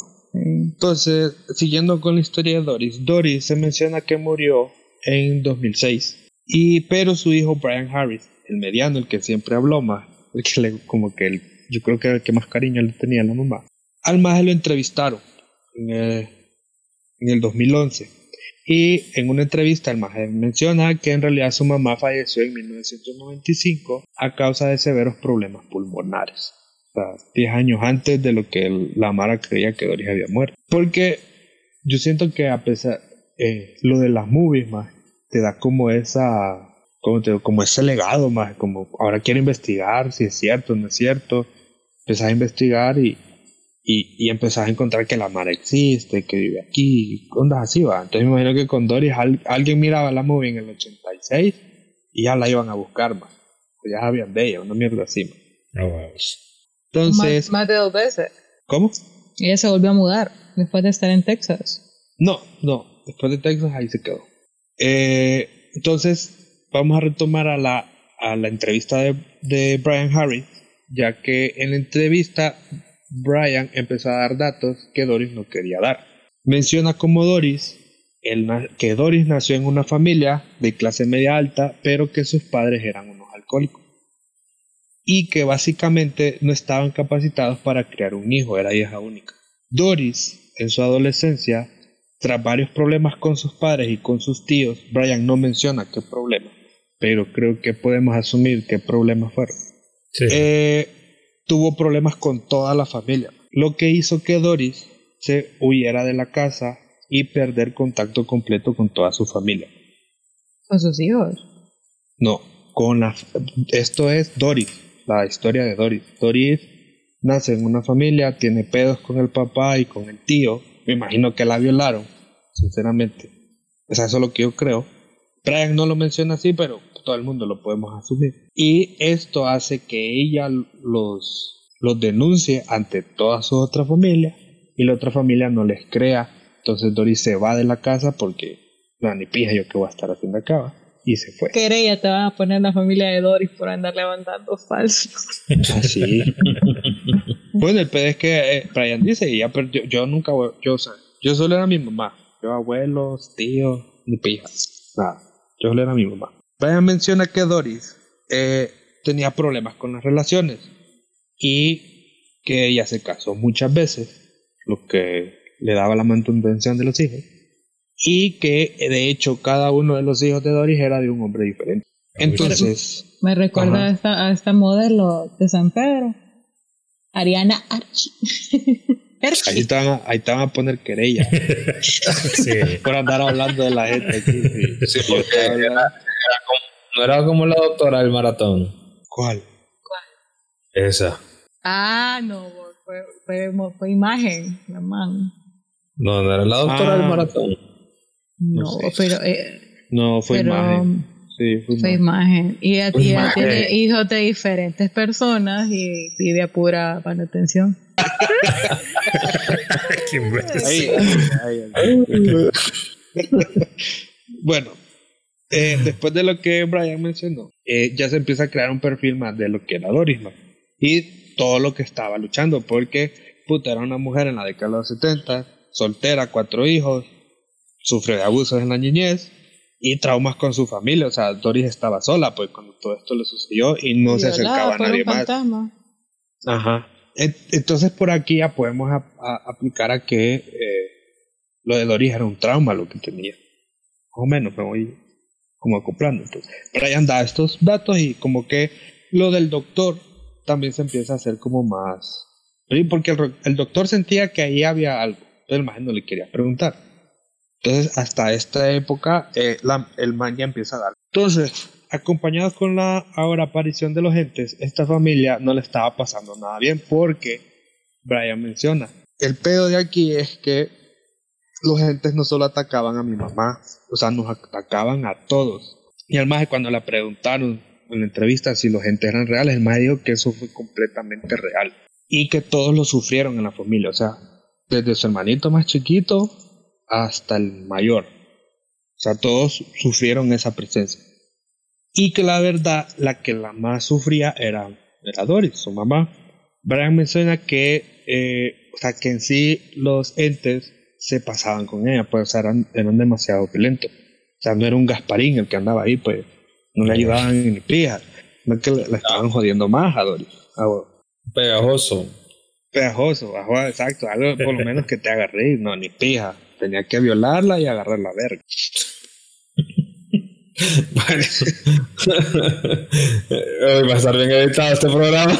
Ah. Who you gonna call? Ah.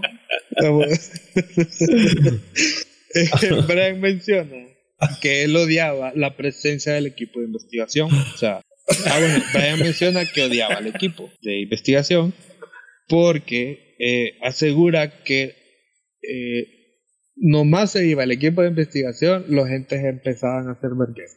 Eh, y que sentía que los gentes tenían como, como esa riña a que estuvieran investigando.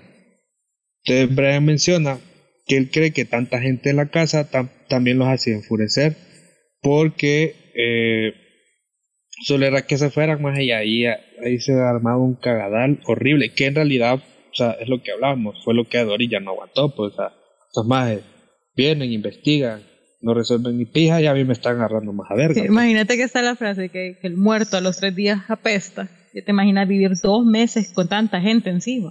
Sí, qué horrible. Dios mío. Sí. ¿Cuántos eran? ¿20?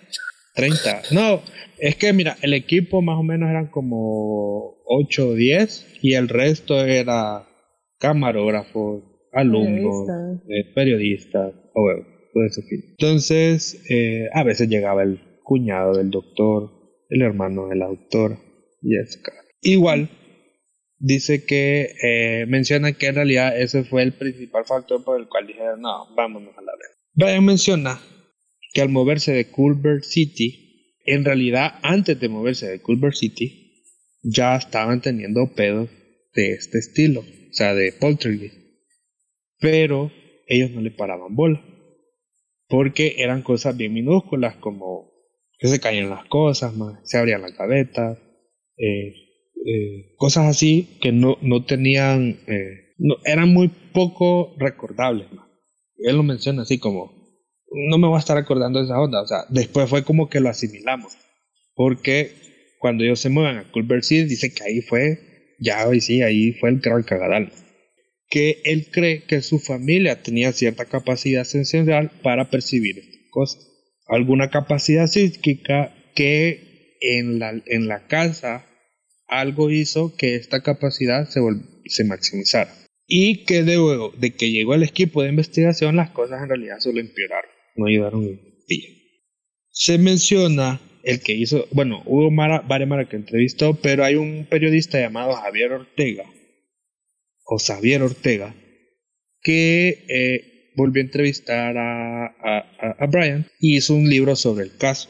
Cabe mencionar que al son de hoy el libro no ha salido a la luz y eh, el libro está contado desde la perspectiva de Brian, acoplado a toda la investigación del doctor Staff, o sea, casi todo lo que estamos haciendo ahorita. Pero eh, con cosas, me imagino que tiene más cosas de Brian, no sé, pero si mucho más está esperando el libro, pues no sale de pie. Entonces ahora, nos vamos a la parte del doctor Staff. Y es que, como él era el encargado de la investigación, llegó a concluir las siguientes cosas. Aquí nos vamos a lo bueno, a la carnita. A ver.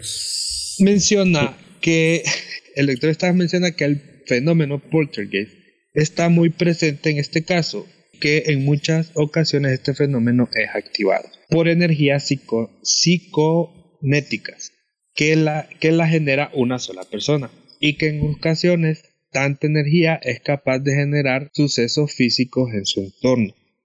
El doctor menciona que no se trata, que no lo confundamos de, con la telequinesis, mm. ya que en principio la telequinesis, si existiera, consiste en que vos podés a manera voluntaria hacer que las cosas se muevan. O sea, vos estás consciente y estás tratando de que la gaveta se abra y el sartén salga volando.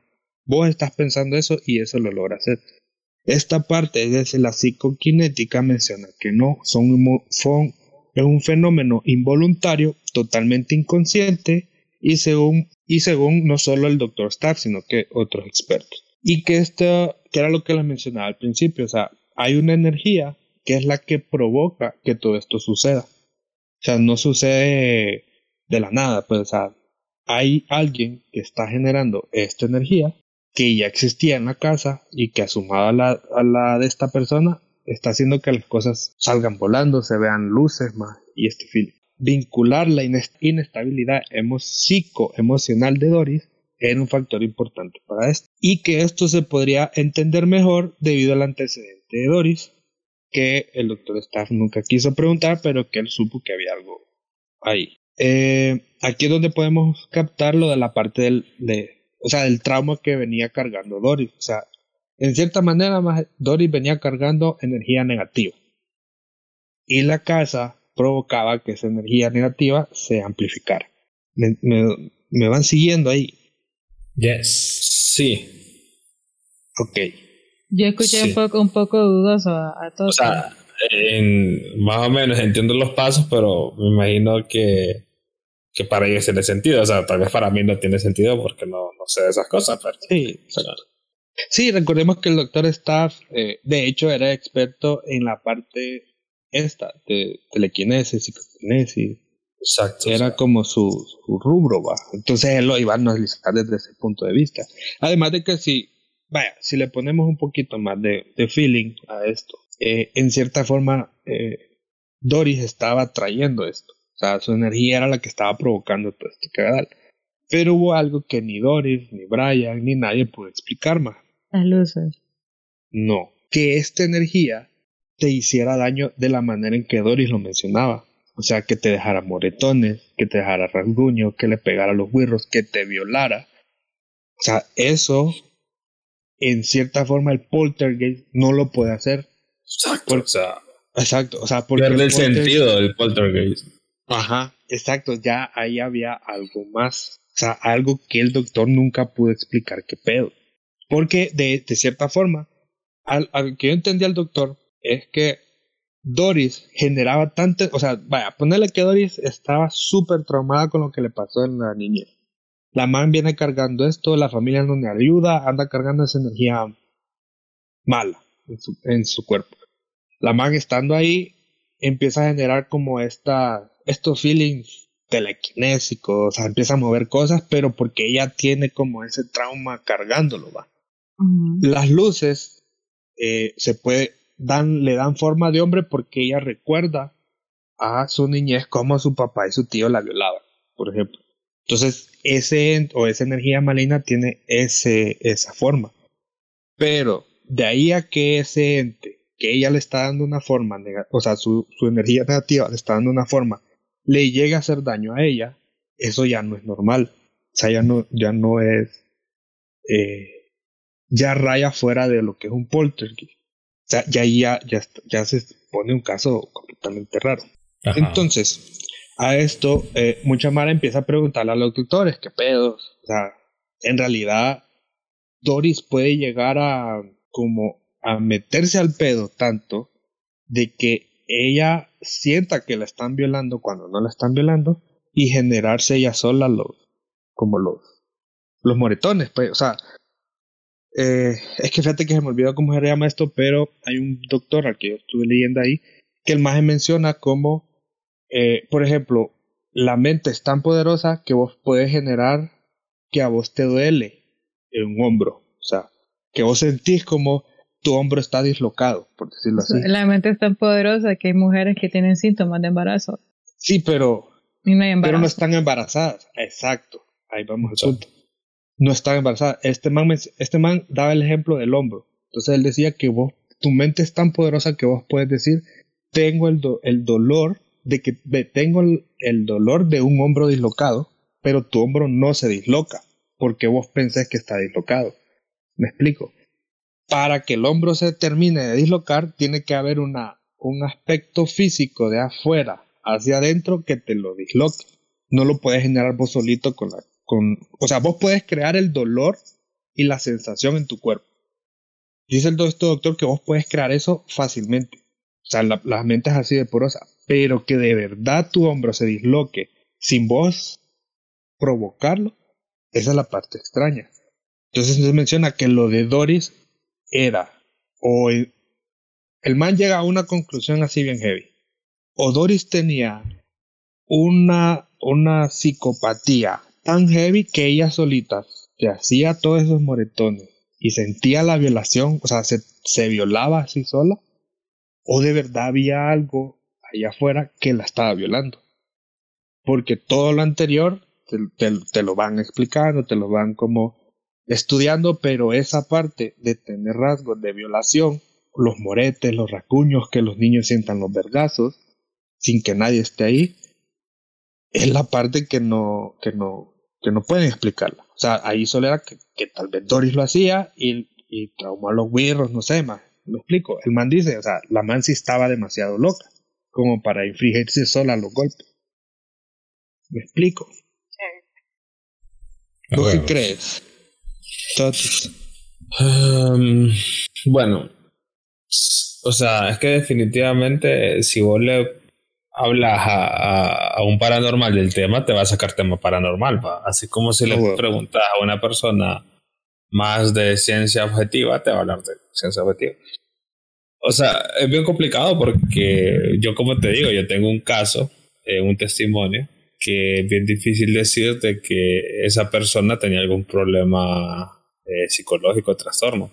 Y efectivamente ella decía que en la noche, eh, cuando dormía, y, y, que varias veces he mencionado ese cuarto donde pasaba, em, porque he contado varias historias de ese cuarto, pero en ese cuarto, por, por eso es que lo creo todavía más. Pero ella sentía como que habían niños ¿va? que llegaban a pegarle. Y en la mañana aparecía con, con moretes. Entonces, eh, yo conociendo a una persona eh, muy humilde que, que la vida pues es bien básica en muchos aspectos, ¿va?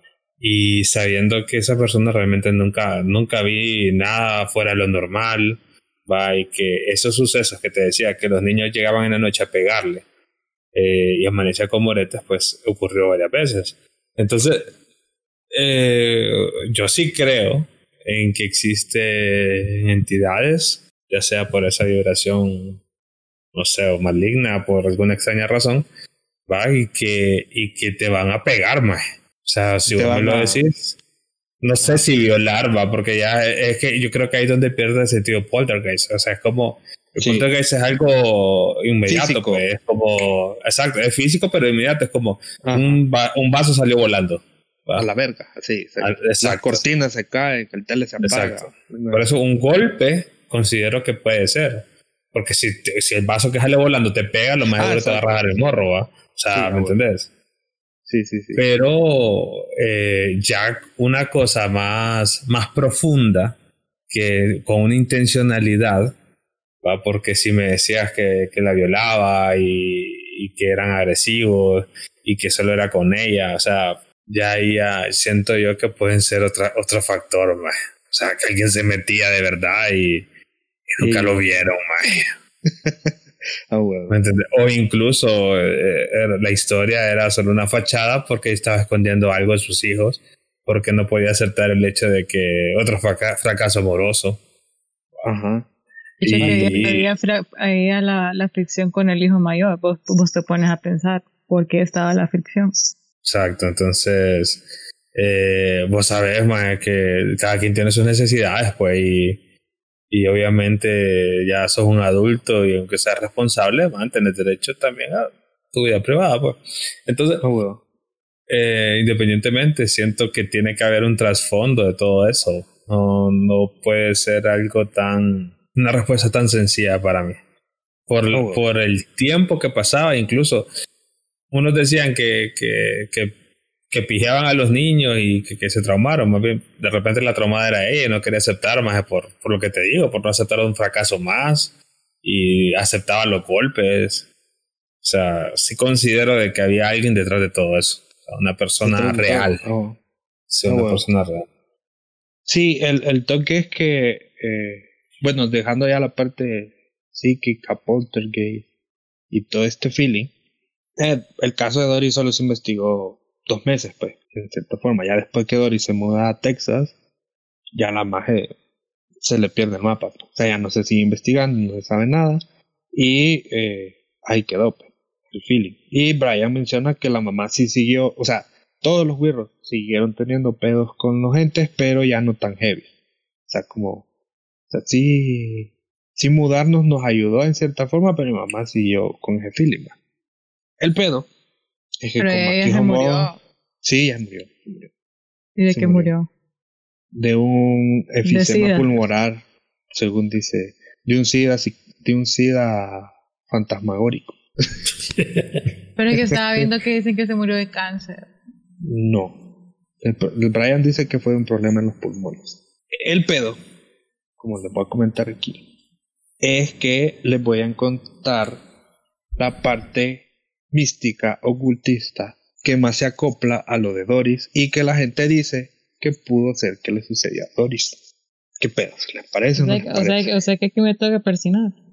Ya, si se pueden persinar, sería bueno. Dale. Voy a dormir boca arriba. Ya. Y es que la teoría de las que les voy a comentar es un fenómeno ocultista llamado incubus y sucubus.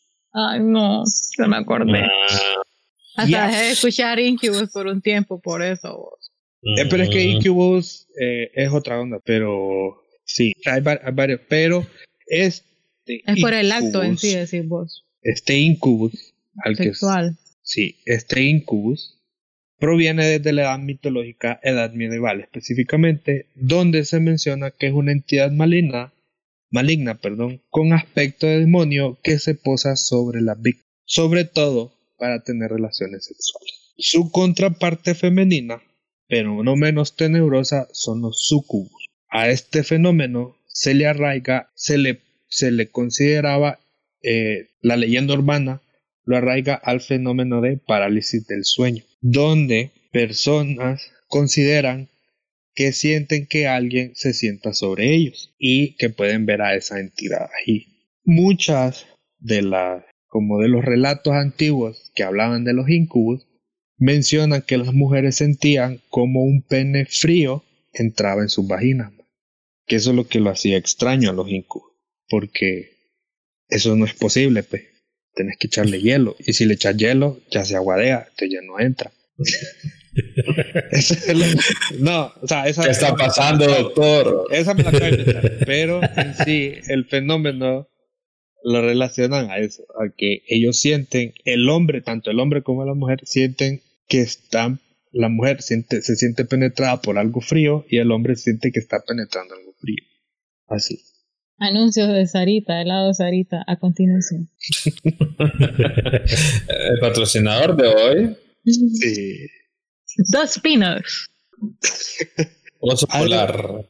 Sí, y, y también se les menciona la parálisis del sueño con respecto a los, a los porque las personas, las personas que sufren de esto mencionan siempre ver sombras o personas de baja estatura cuando sufren de este feeling. En la tradición religiosa, tener relaciones con un incubo o un sucubo puede provocar el deterioro de la salud o incluso hasta la muerte de la persona. El incubo y el sucubo tiene leyendas urbanas alrededor del mundo, en diferentes nombres y apariencias, pero termina siendo el mismo. Países como México, Brasil, Chile, Colombia, Ecuador, Guatemala, Argentina, Hungría, Alemania, Reino Unido, Paraguay, Martinica, Panamá, Venezuela, Perú, Cuba, República Dominicana, Filipinas, incluso los mayas tenían leyendas con los incubos. Todos Parece. hay una hay una leyenda relacionada a ellos, que son que es de carácter sexual y de una entidad que se dedicaba a eso.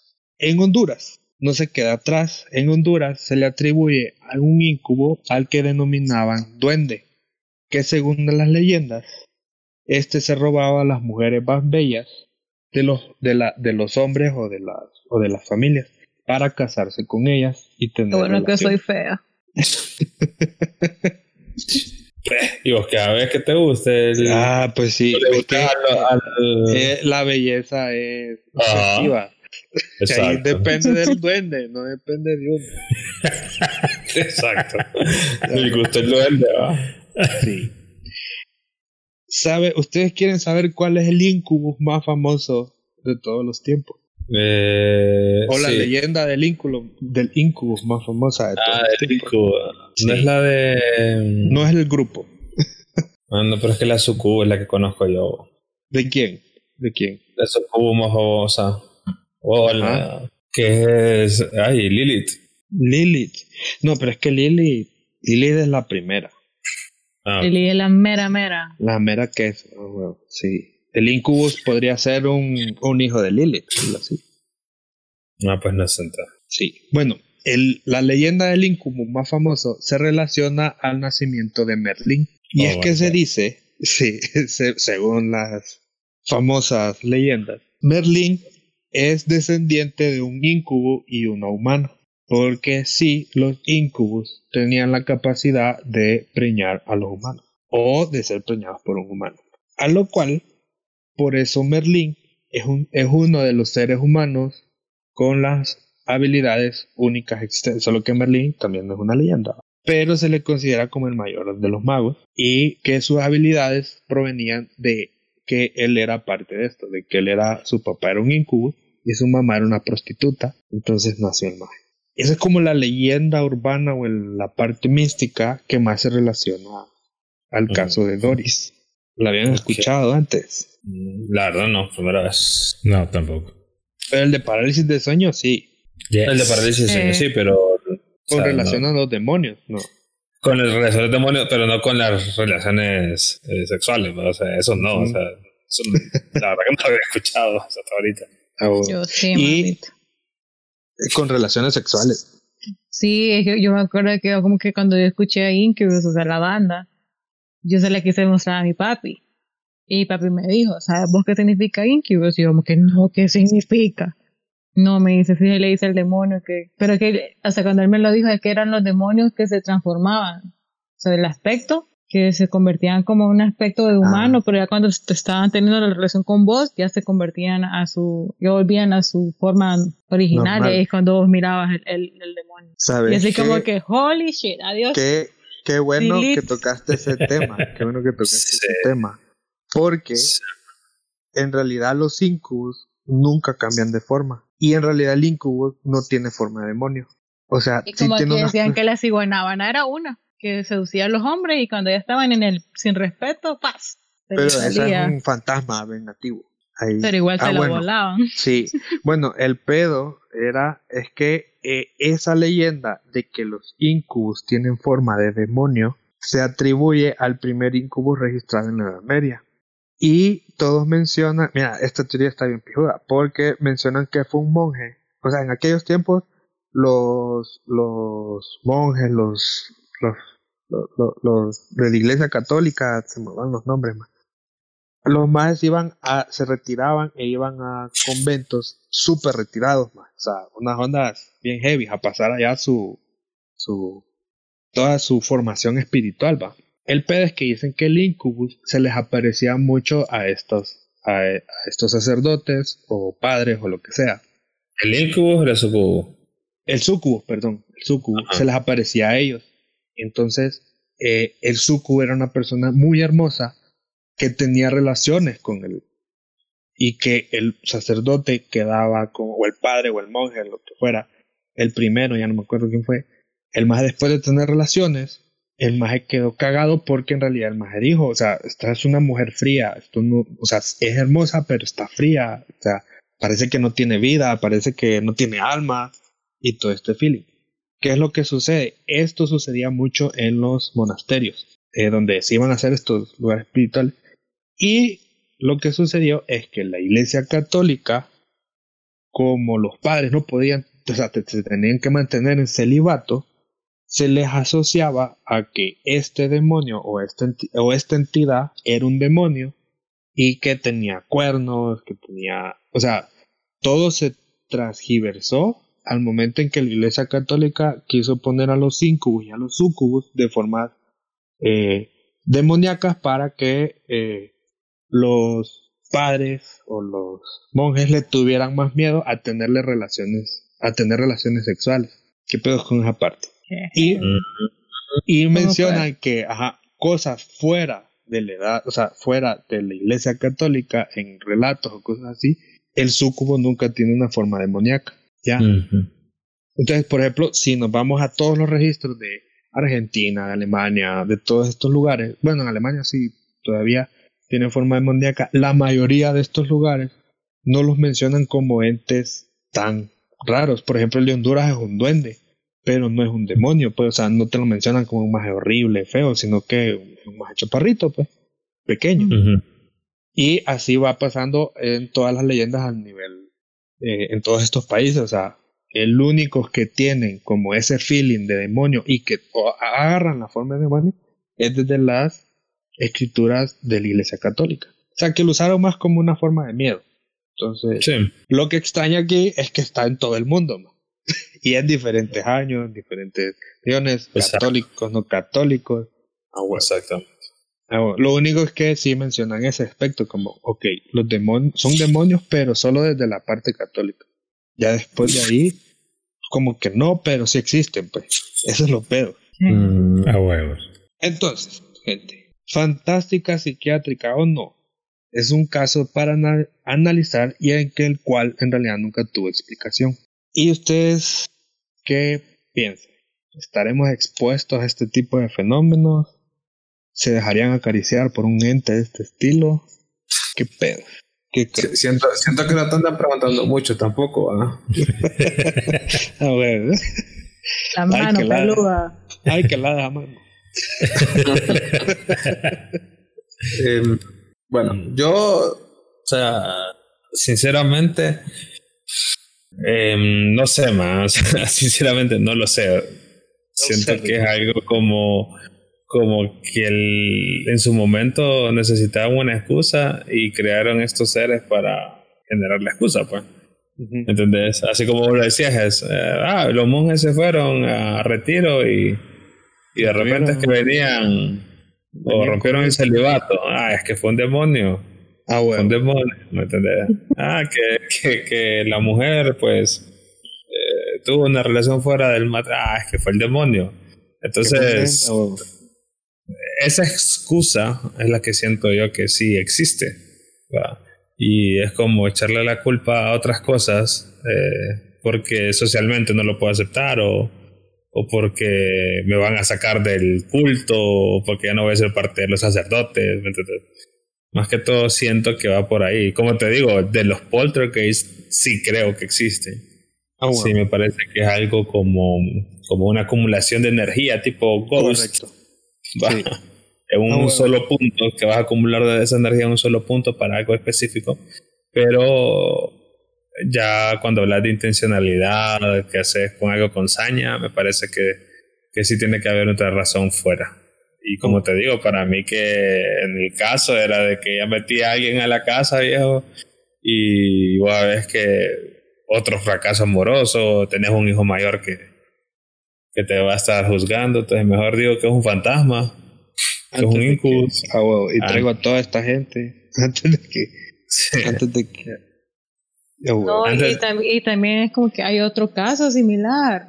O sea, porque a veces hay casos similares que vos se, repite lo mismo, entonces vos ya estás como que sí, puede ser que sea cierto. Pero yo no he vuelto a escuchar, primera vez que escucho más bien de este caso y nunca he escuchado otro caso similar de una mujer que ha sido violada por un, por un ente o algo así. Es que hay casos, hay relatos que mencionan, pero eh, vamos a lo mismo. Este fue el único como que lo investigaron, pues. O sea, este es el único que está documentado, o que hay documentación de. Yo creo que hay uno en Bélgica y en Alemania también, pero son más relatos. Entonces Esperemos que no seamos los siguientes y que sea el caso de Honduras. Sí, sí, mira, no ya se va a boca arriba con la mano en la cara. Ah, huevo, sí. Mira, voy a poner vaselina por cualquier cosa, ya para estar listo. O sea, porque ¿Qué está pasando, doctor? y volvemos a aplicar que con saliva y paciencia se le metió el elefante a la hormiga.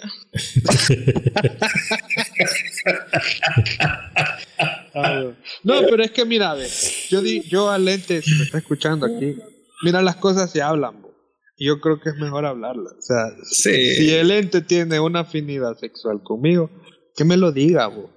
O sea, hablando se llega, o sea, se puede llegar a un acuerdo, nadie va a sufrir, nadie tiene por qué sufrir, entonces no, no hay necesidad de eso. Pues. No sea tóxico, ente. Ah, bueno, no sea tóxico. Ente. hay que ser tan brusco. Exacto, no hay que ser brusco. Lo, lo mismo se le puede aplicar a los extraterrestres. Más. O sea, si los más ah, tienen esa afinidad por esa sonda, por el culo, es mejor háblenlo antes, así uno no soca, o sea, no, no sé, ya. Respiras profundo. Ajá, ya te preparas para eso, puede ser menos traumático, Sí. sí, definitivamente. Ah, huevo. ¿Y vos, Pancha, qué crees? ¿Cómo vas a dormir hoy? Yo le espero que no me vaya a tocar nunca nada shit.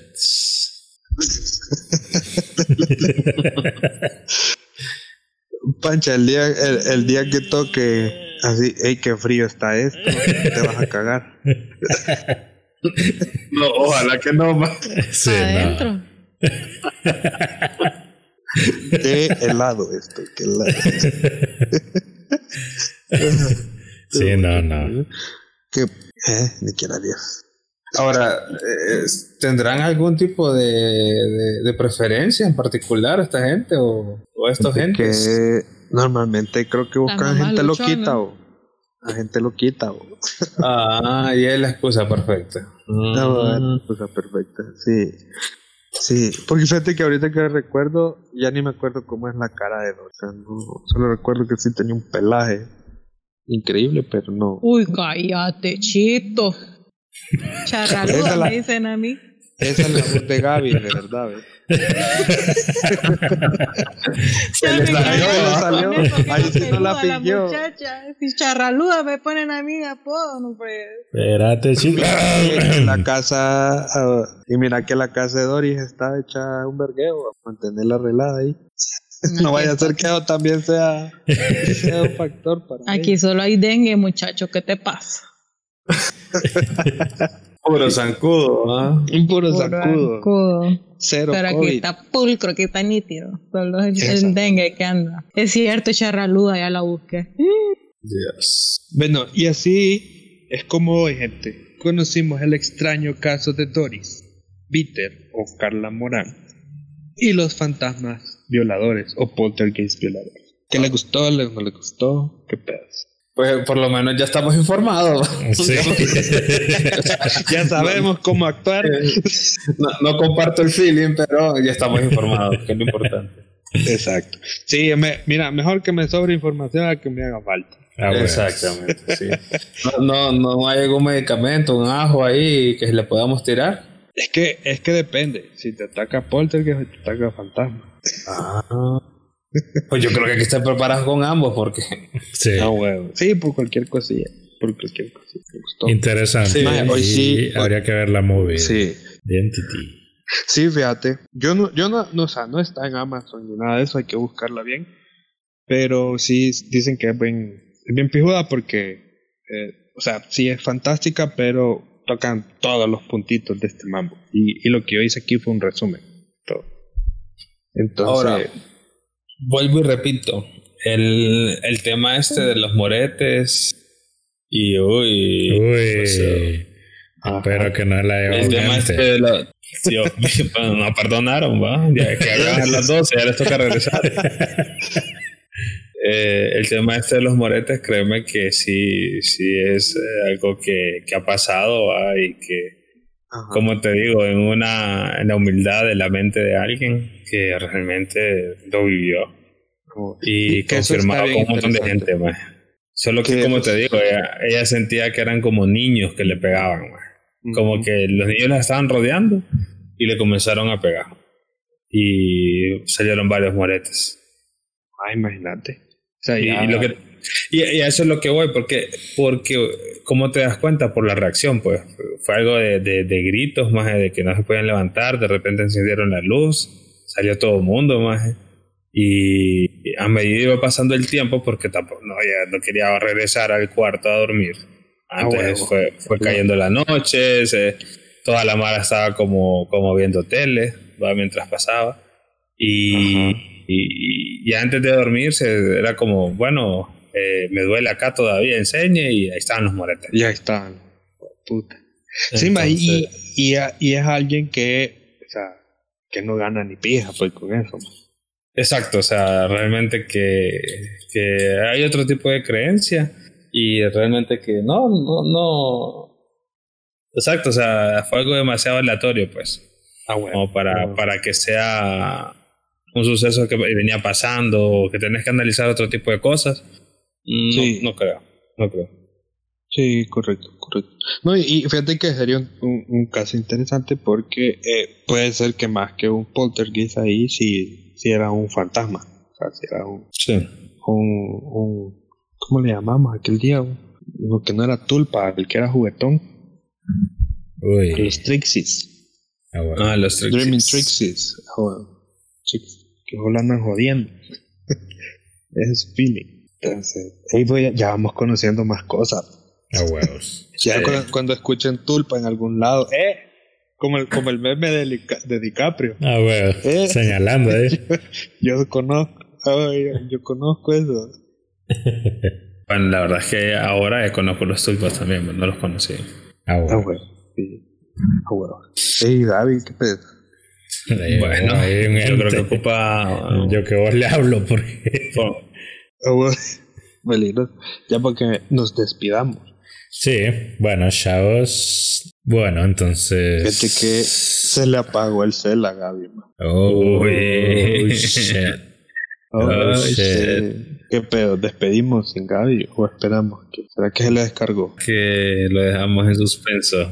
La dejamos en suspenso, que la Mara nos escuche el jueves. Ajá. Sí, no, porque poner un post abierto a ver qué pasó con Gaby. Ah, huevo. ¿Cómo así? Que la Ah. Mara opine. Ah, huevos. Está bien, pues que nos comente el, el jueves. Ajá, exacto. Ah, pues. Bueno, chavos. Eh, ese es el que quería escuchar. sí, ajá, exacto. Fíjate, yo también como. Esperando. Bueno, ¿en qué momento empieza este man para darnos el verde? Eh, bueno, gracias eh, Mía y a Gaby también por la por el cuento. Estuvo bueno. Y de cuenta. La próxima vez que traiga uno como de caperucita, mejor va. Aunque ¿Qué así dice? como lo cuenta, fijo, me termina de perturbar, va. Y gracias Mía por la historia y me llega que este programa inspira a la Mara, fíjate, porque siento que ese es como el feeling, man. Yo no sé, pero eh, imagínate cuántas oportunidades tenés de estar con tus aleros y de repente contar un cuento como de esa manera que lo hace Gaby, va. Y de Ah, repente bueno. Mía ha, ha inspirado también a la Mara va, a hacerlo. Entonces, qué diré- bonito, Me qué gusta bonito. va. Te diré que yo escuchando a Esperemos, Gaby. esperemos inspirar a más gente. Te diré que yo escuchando a Gaby me dieron ganas de intentarlo, man. Pero soy muy la verga para eso. Pero algún día. Sí, No, maje, No, pero- intentarlo. Ese, ese feeling, esa, esa ganas de intentarlo es lo pijudo, man. Pero bueno, O sea, sí. es lo que, lo que, para lo que está enfocado el programa, pues. Ah, de que la Mara que escucha- A eso mero. Le, le den ganas de, de hacer cosas diferentes, pues. ¿Entendés? Que parece algo súper básico el hecho de contar un cuento, pero no es Pero- cualquiera que lo va a hacer tampoco. Exacto. Exacto.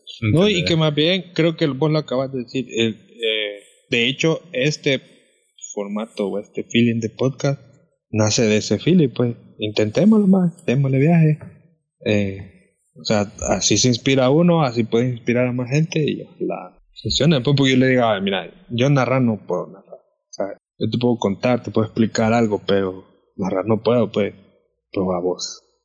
Entonces, según yo, Gaby aquí me iba a contar algo, pero después me dijo, no, yo quiero hacer esto.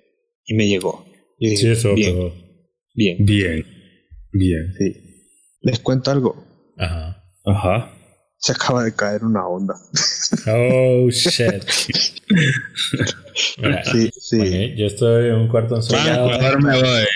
sí. y si se abre una puerta, me cago. Así que Ah, mejor sí. vámonos. Por eso hay que cerrarlas bien. Sí. Bueno, porque hay Mejor. que cerrarlas bien. Sí. Mejor me voy, Sí. chao. Sí. Entonces, bueno, con eso me despido, con ese, ese miedo que acabo de sentir. Eh, no sé si lo capta el micrófono, espero que sí. Eh, cuídense, buenas noches, inspírense, saquemos más cosas. Al que quiera venir a contarse esta narración o tenga ideas de, que quieran ir a que echarnos quiera un cuento. intentarlo, para eso estamos, pues. Ah, huevos. Exacto. Para ¿Quiere eso echar un estamos. cuento? ¿Quiere contarse un poema? Ahí está Un Toto, chiste. eh. Toto echa poemas.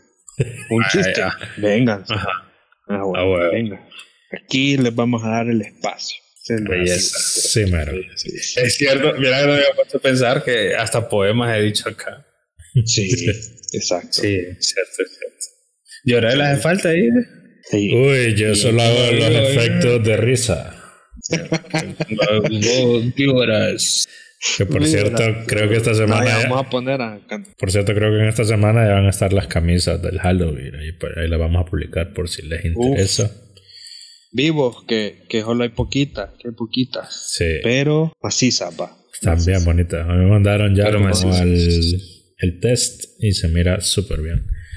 Uf, uf. Sí, ya las quiero estrenar. Entonces esas. ya en esta semana creo que ya me confirman para, para que estén pendientes. Si puedan tener la suya del Halloween. Ah, bueno, entonces- Está súper bonito. Ah, bueno, ya, cuando, ajá, ya cuando estén escuchando este podcast, fijo, ya va a estar disponible. Ojalá. Entonces, escríbanos ahí al, a los grupos, al Twitter, como quieran, y coméntenos, pa. ¿Qué pedo? Si quieren, no quieren, para Ah, que huevos. tengan sus recuerditos. Belleza. Bueno, entonces nos vamos sin antes agradecer a Pixen, que gracias a ellos pues están aquí. Nuestro patrocinador oficial.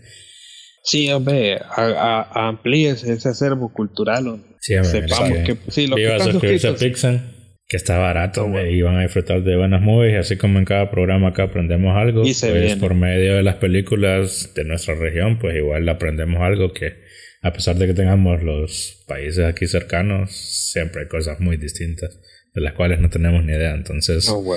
aprovechen esto y pues apoyen esta, esta parte cinematográfica de la región bueno. por medio de pixenplay.com. Así que noches chavos, nos Listo. vemos. Gracias Mía por la historia, gracias a Gaby también por el relato, estuvo muy bueno. Vemos gente, Síganos, compartan. síganos y compartan No cuesta Spotify, Apple Podcast, Google Podcast, la caseta HN, así nos pueden encontrar. En Instagram la caseta-HN. Así que nos vemos chavos, noches, bye bye bye. Buenas noches. Bye bye. Bye. Bye. Bye.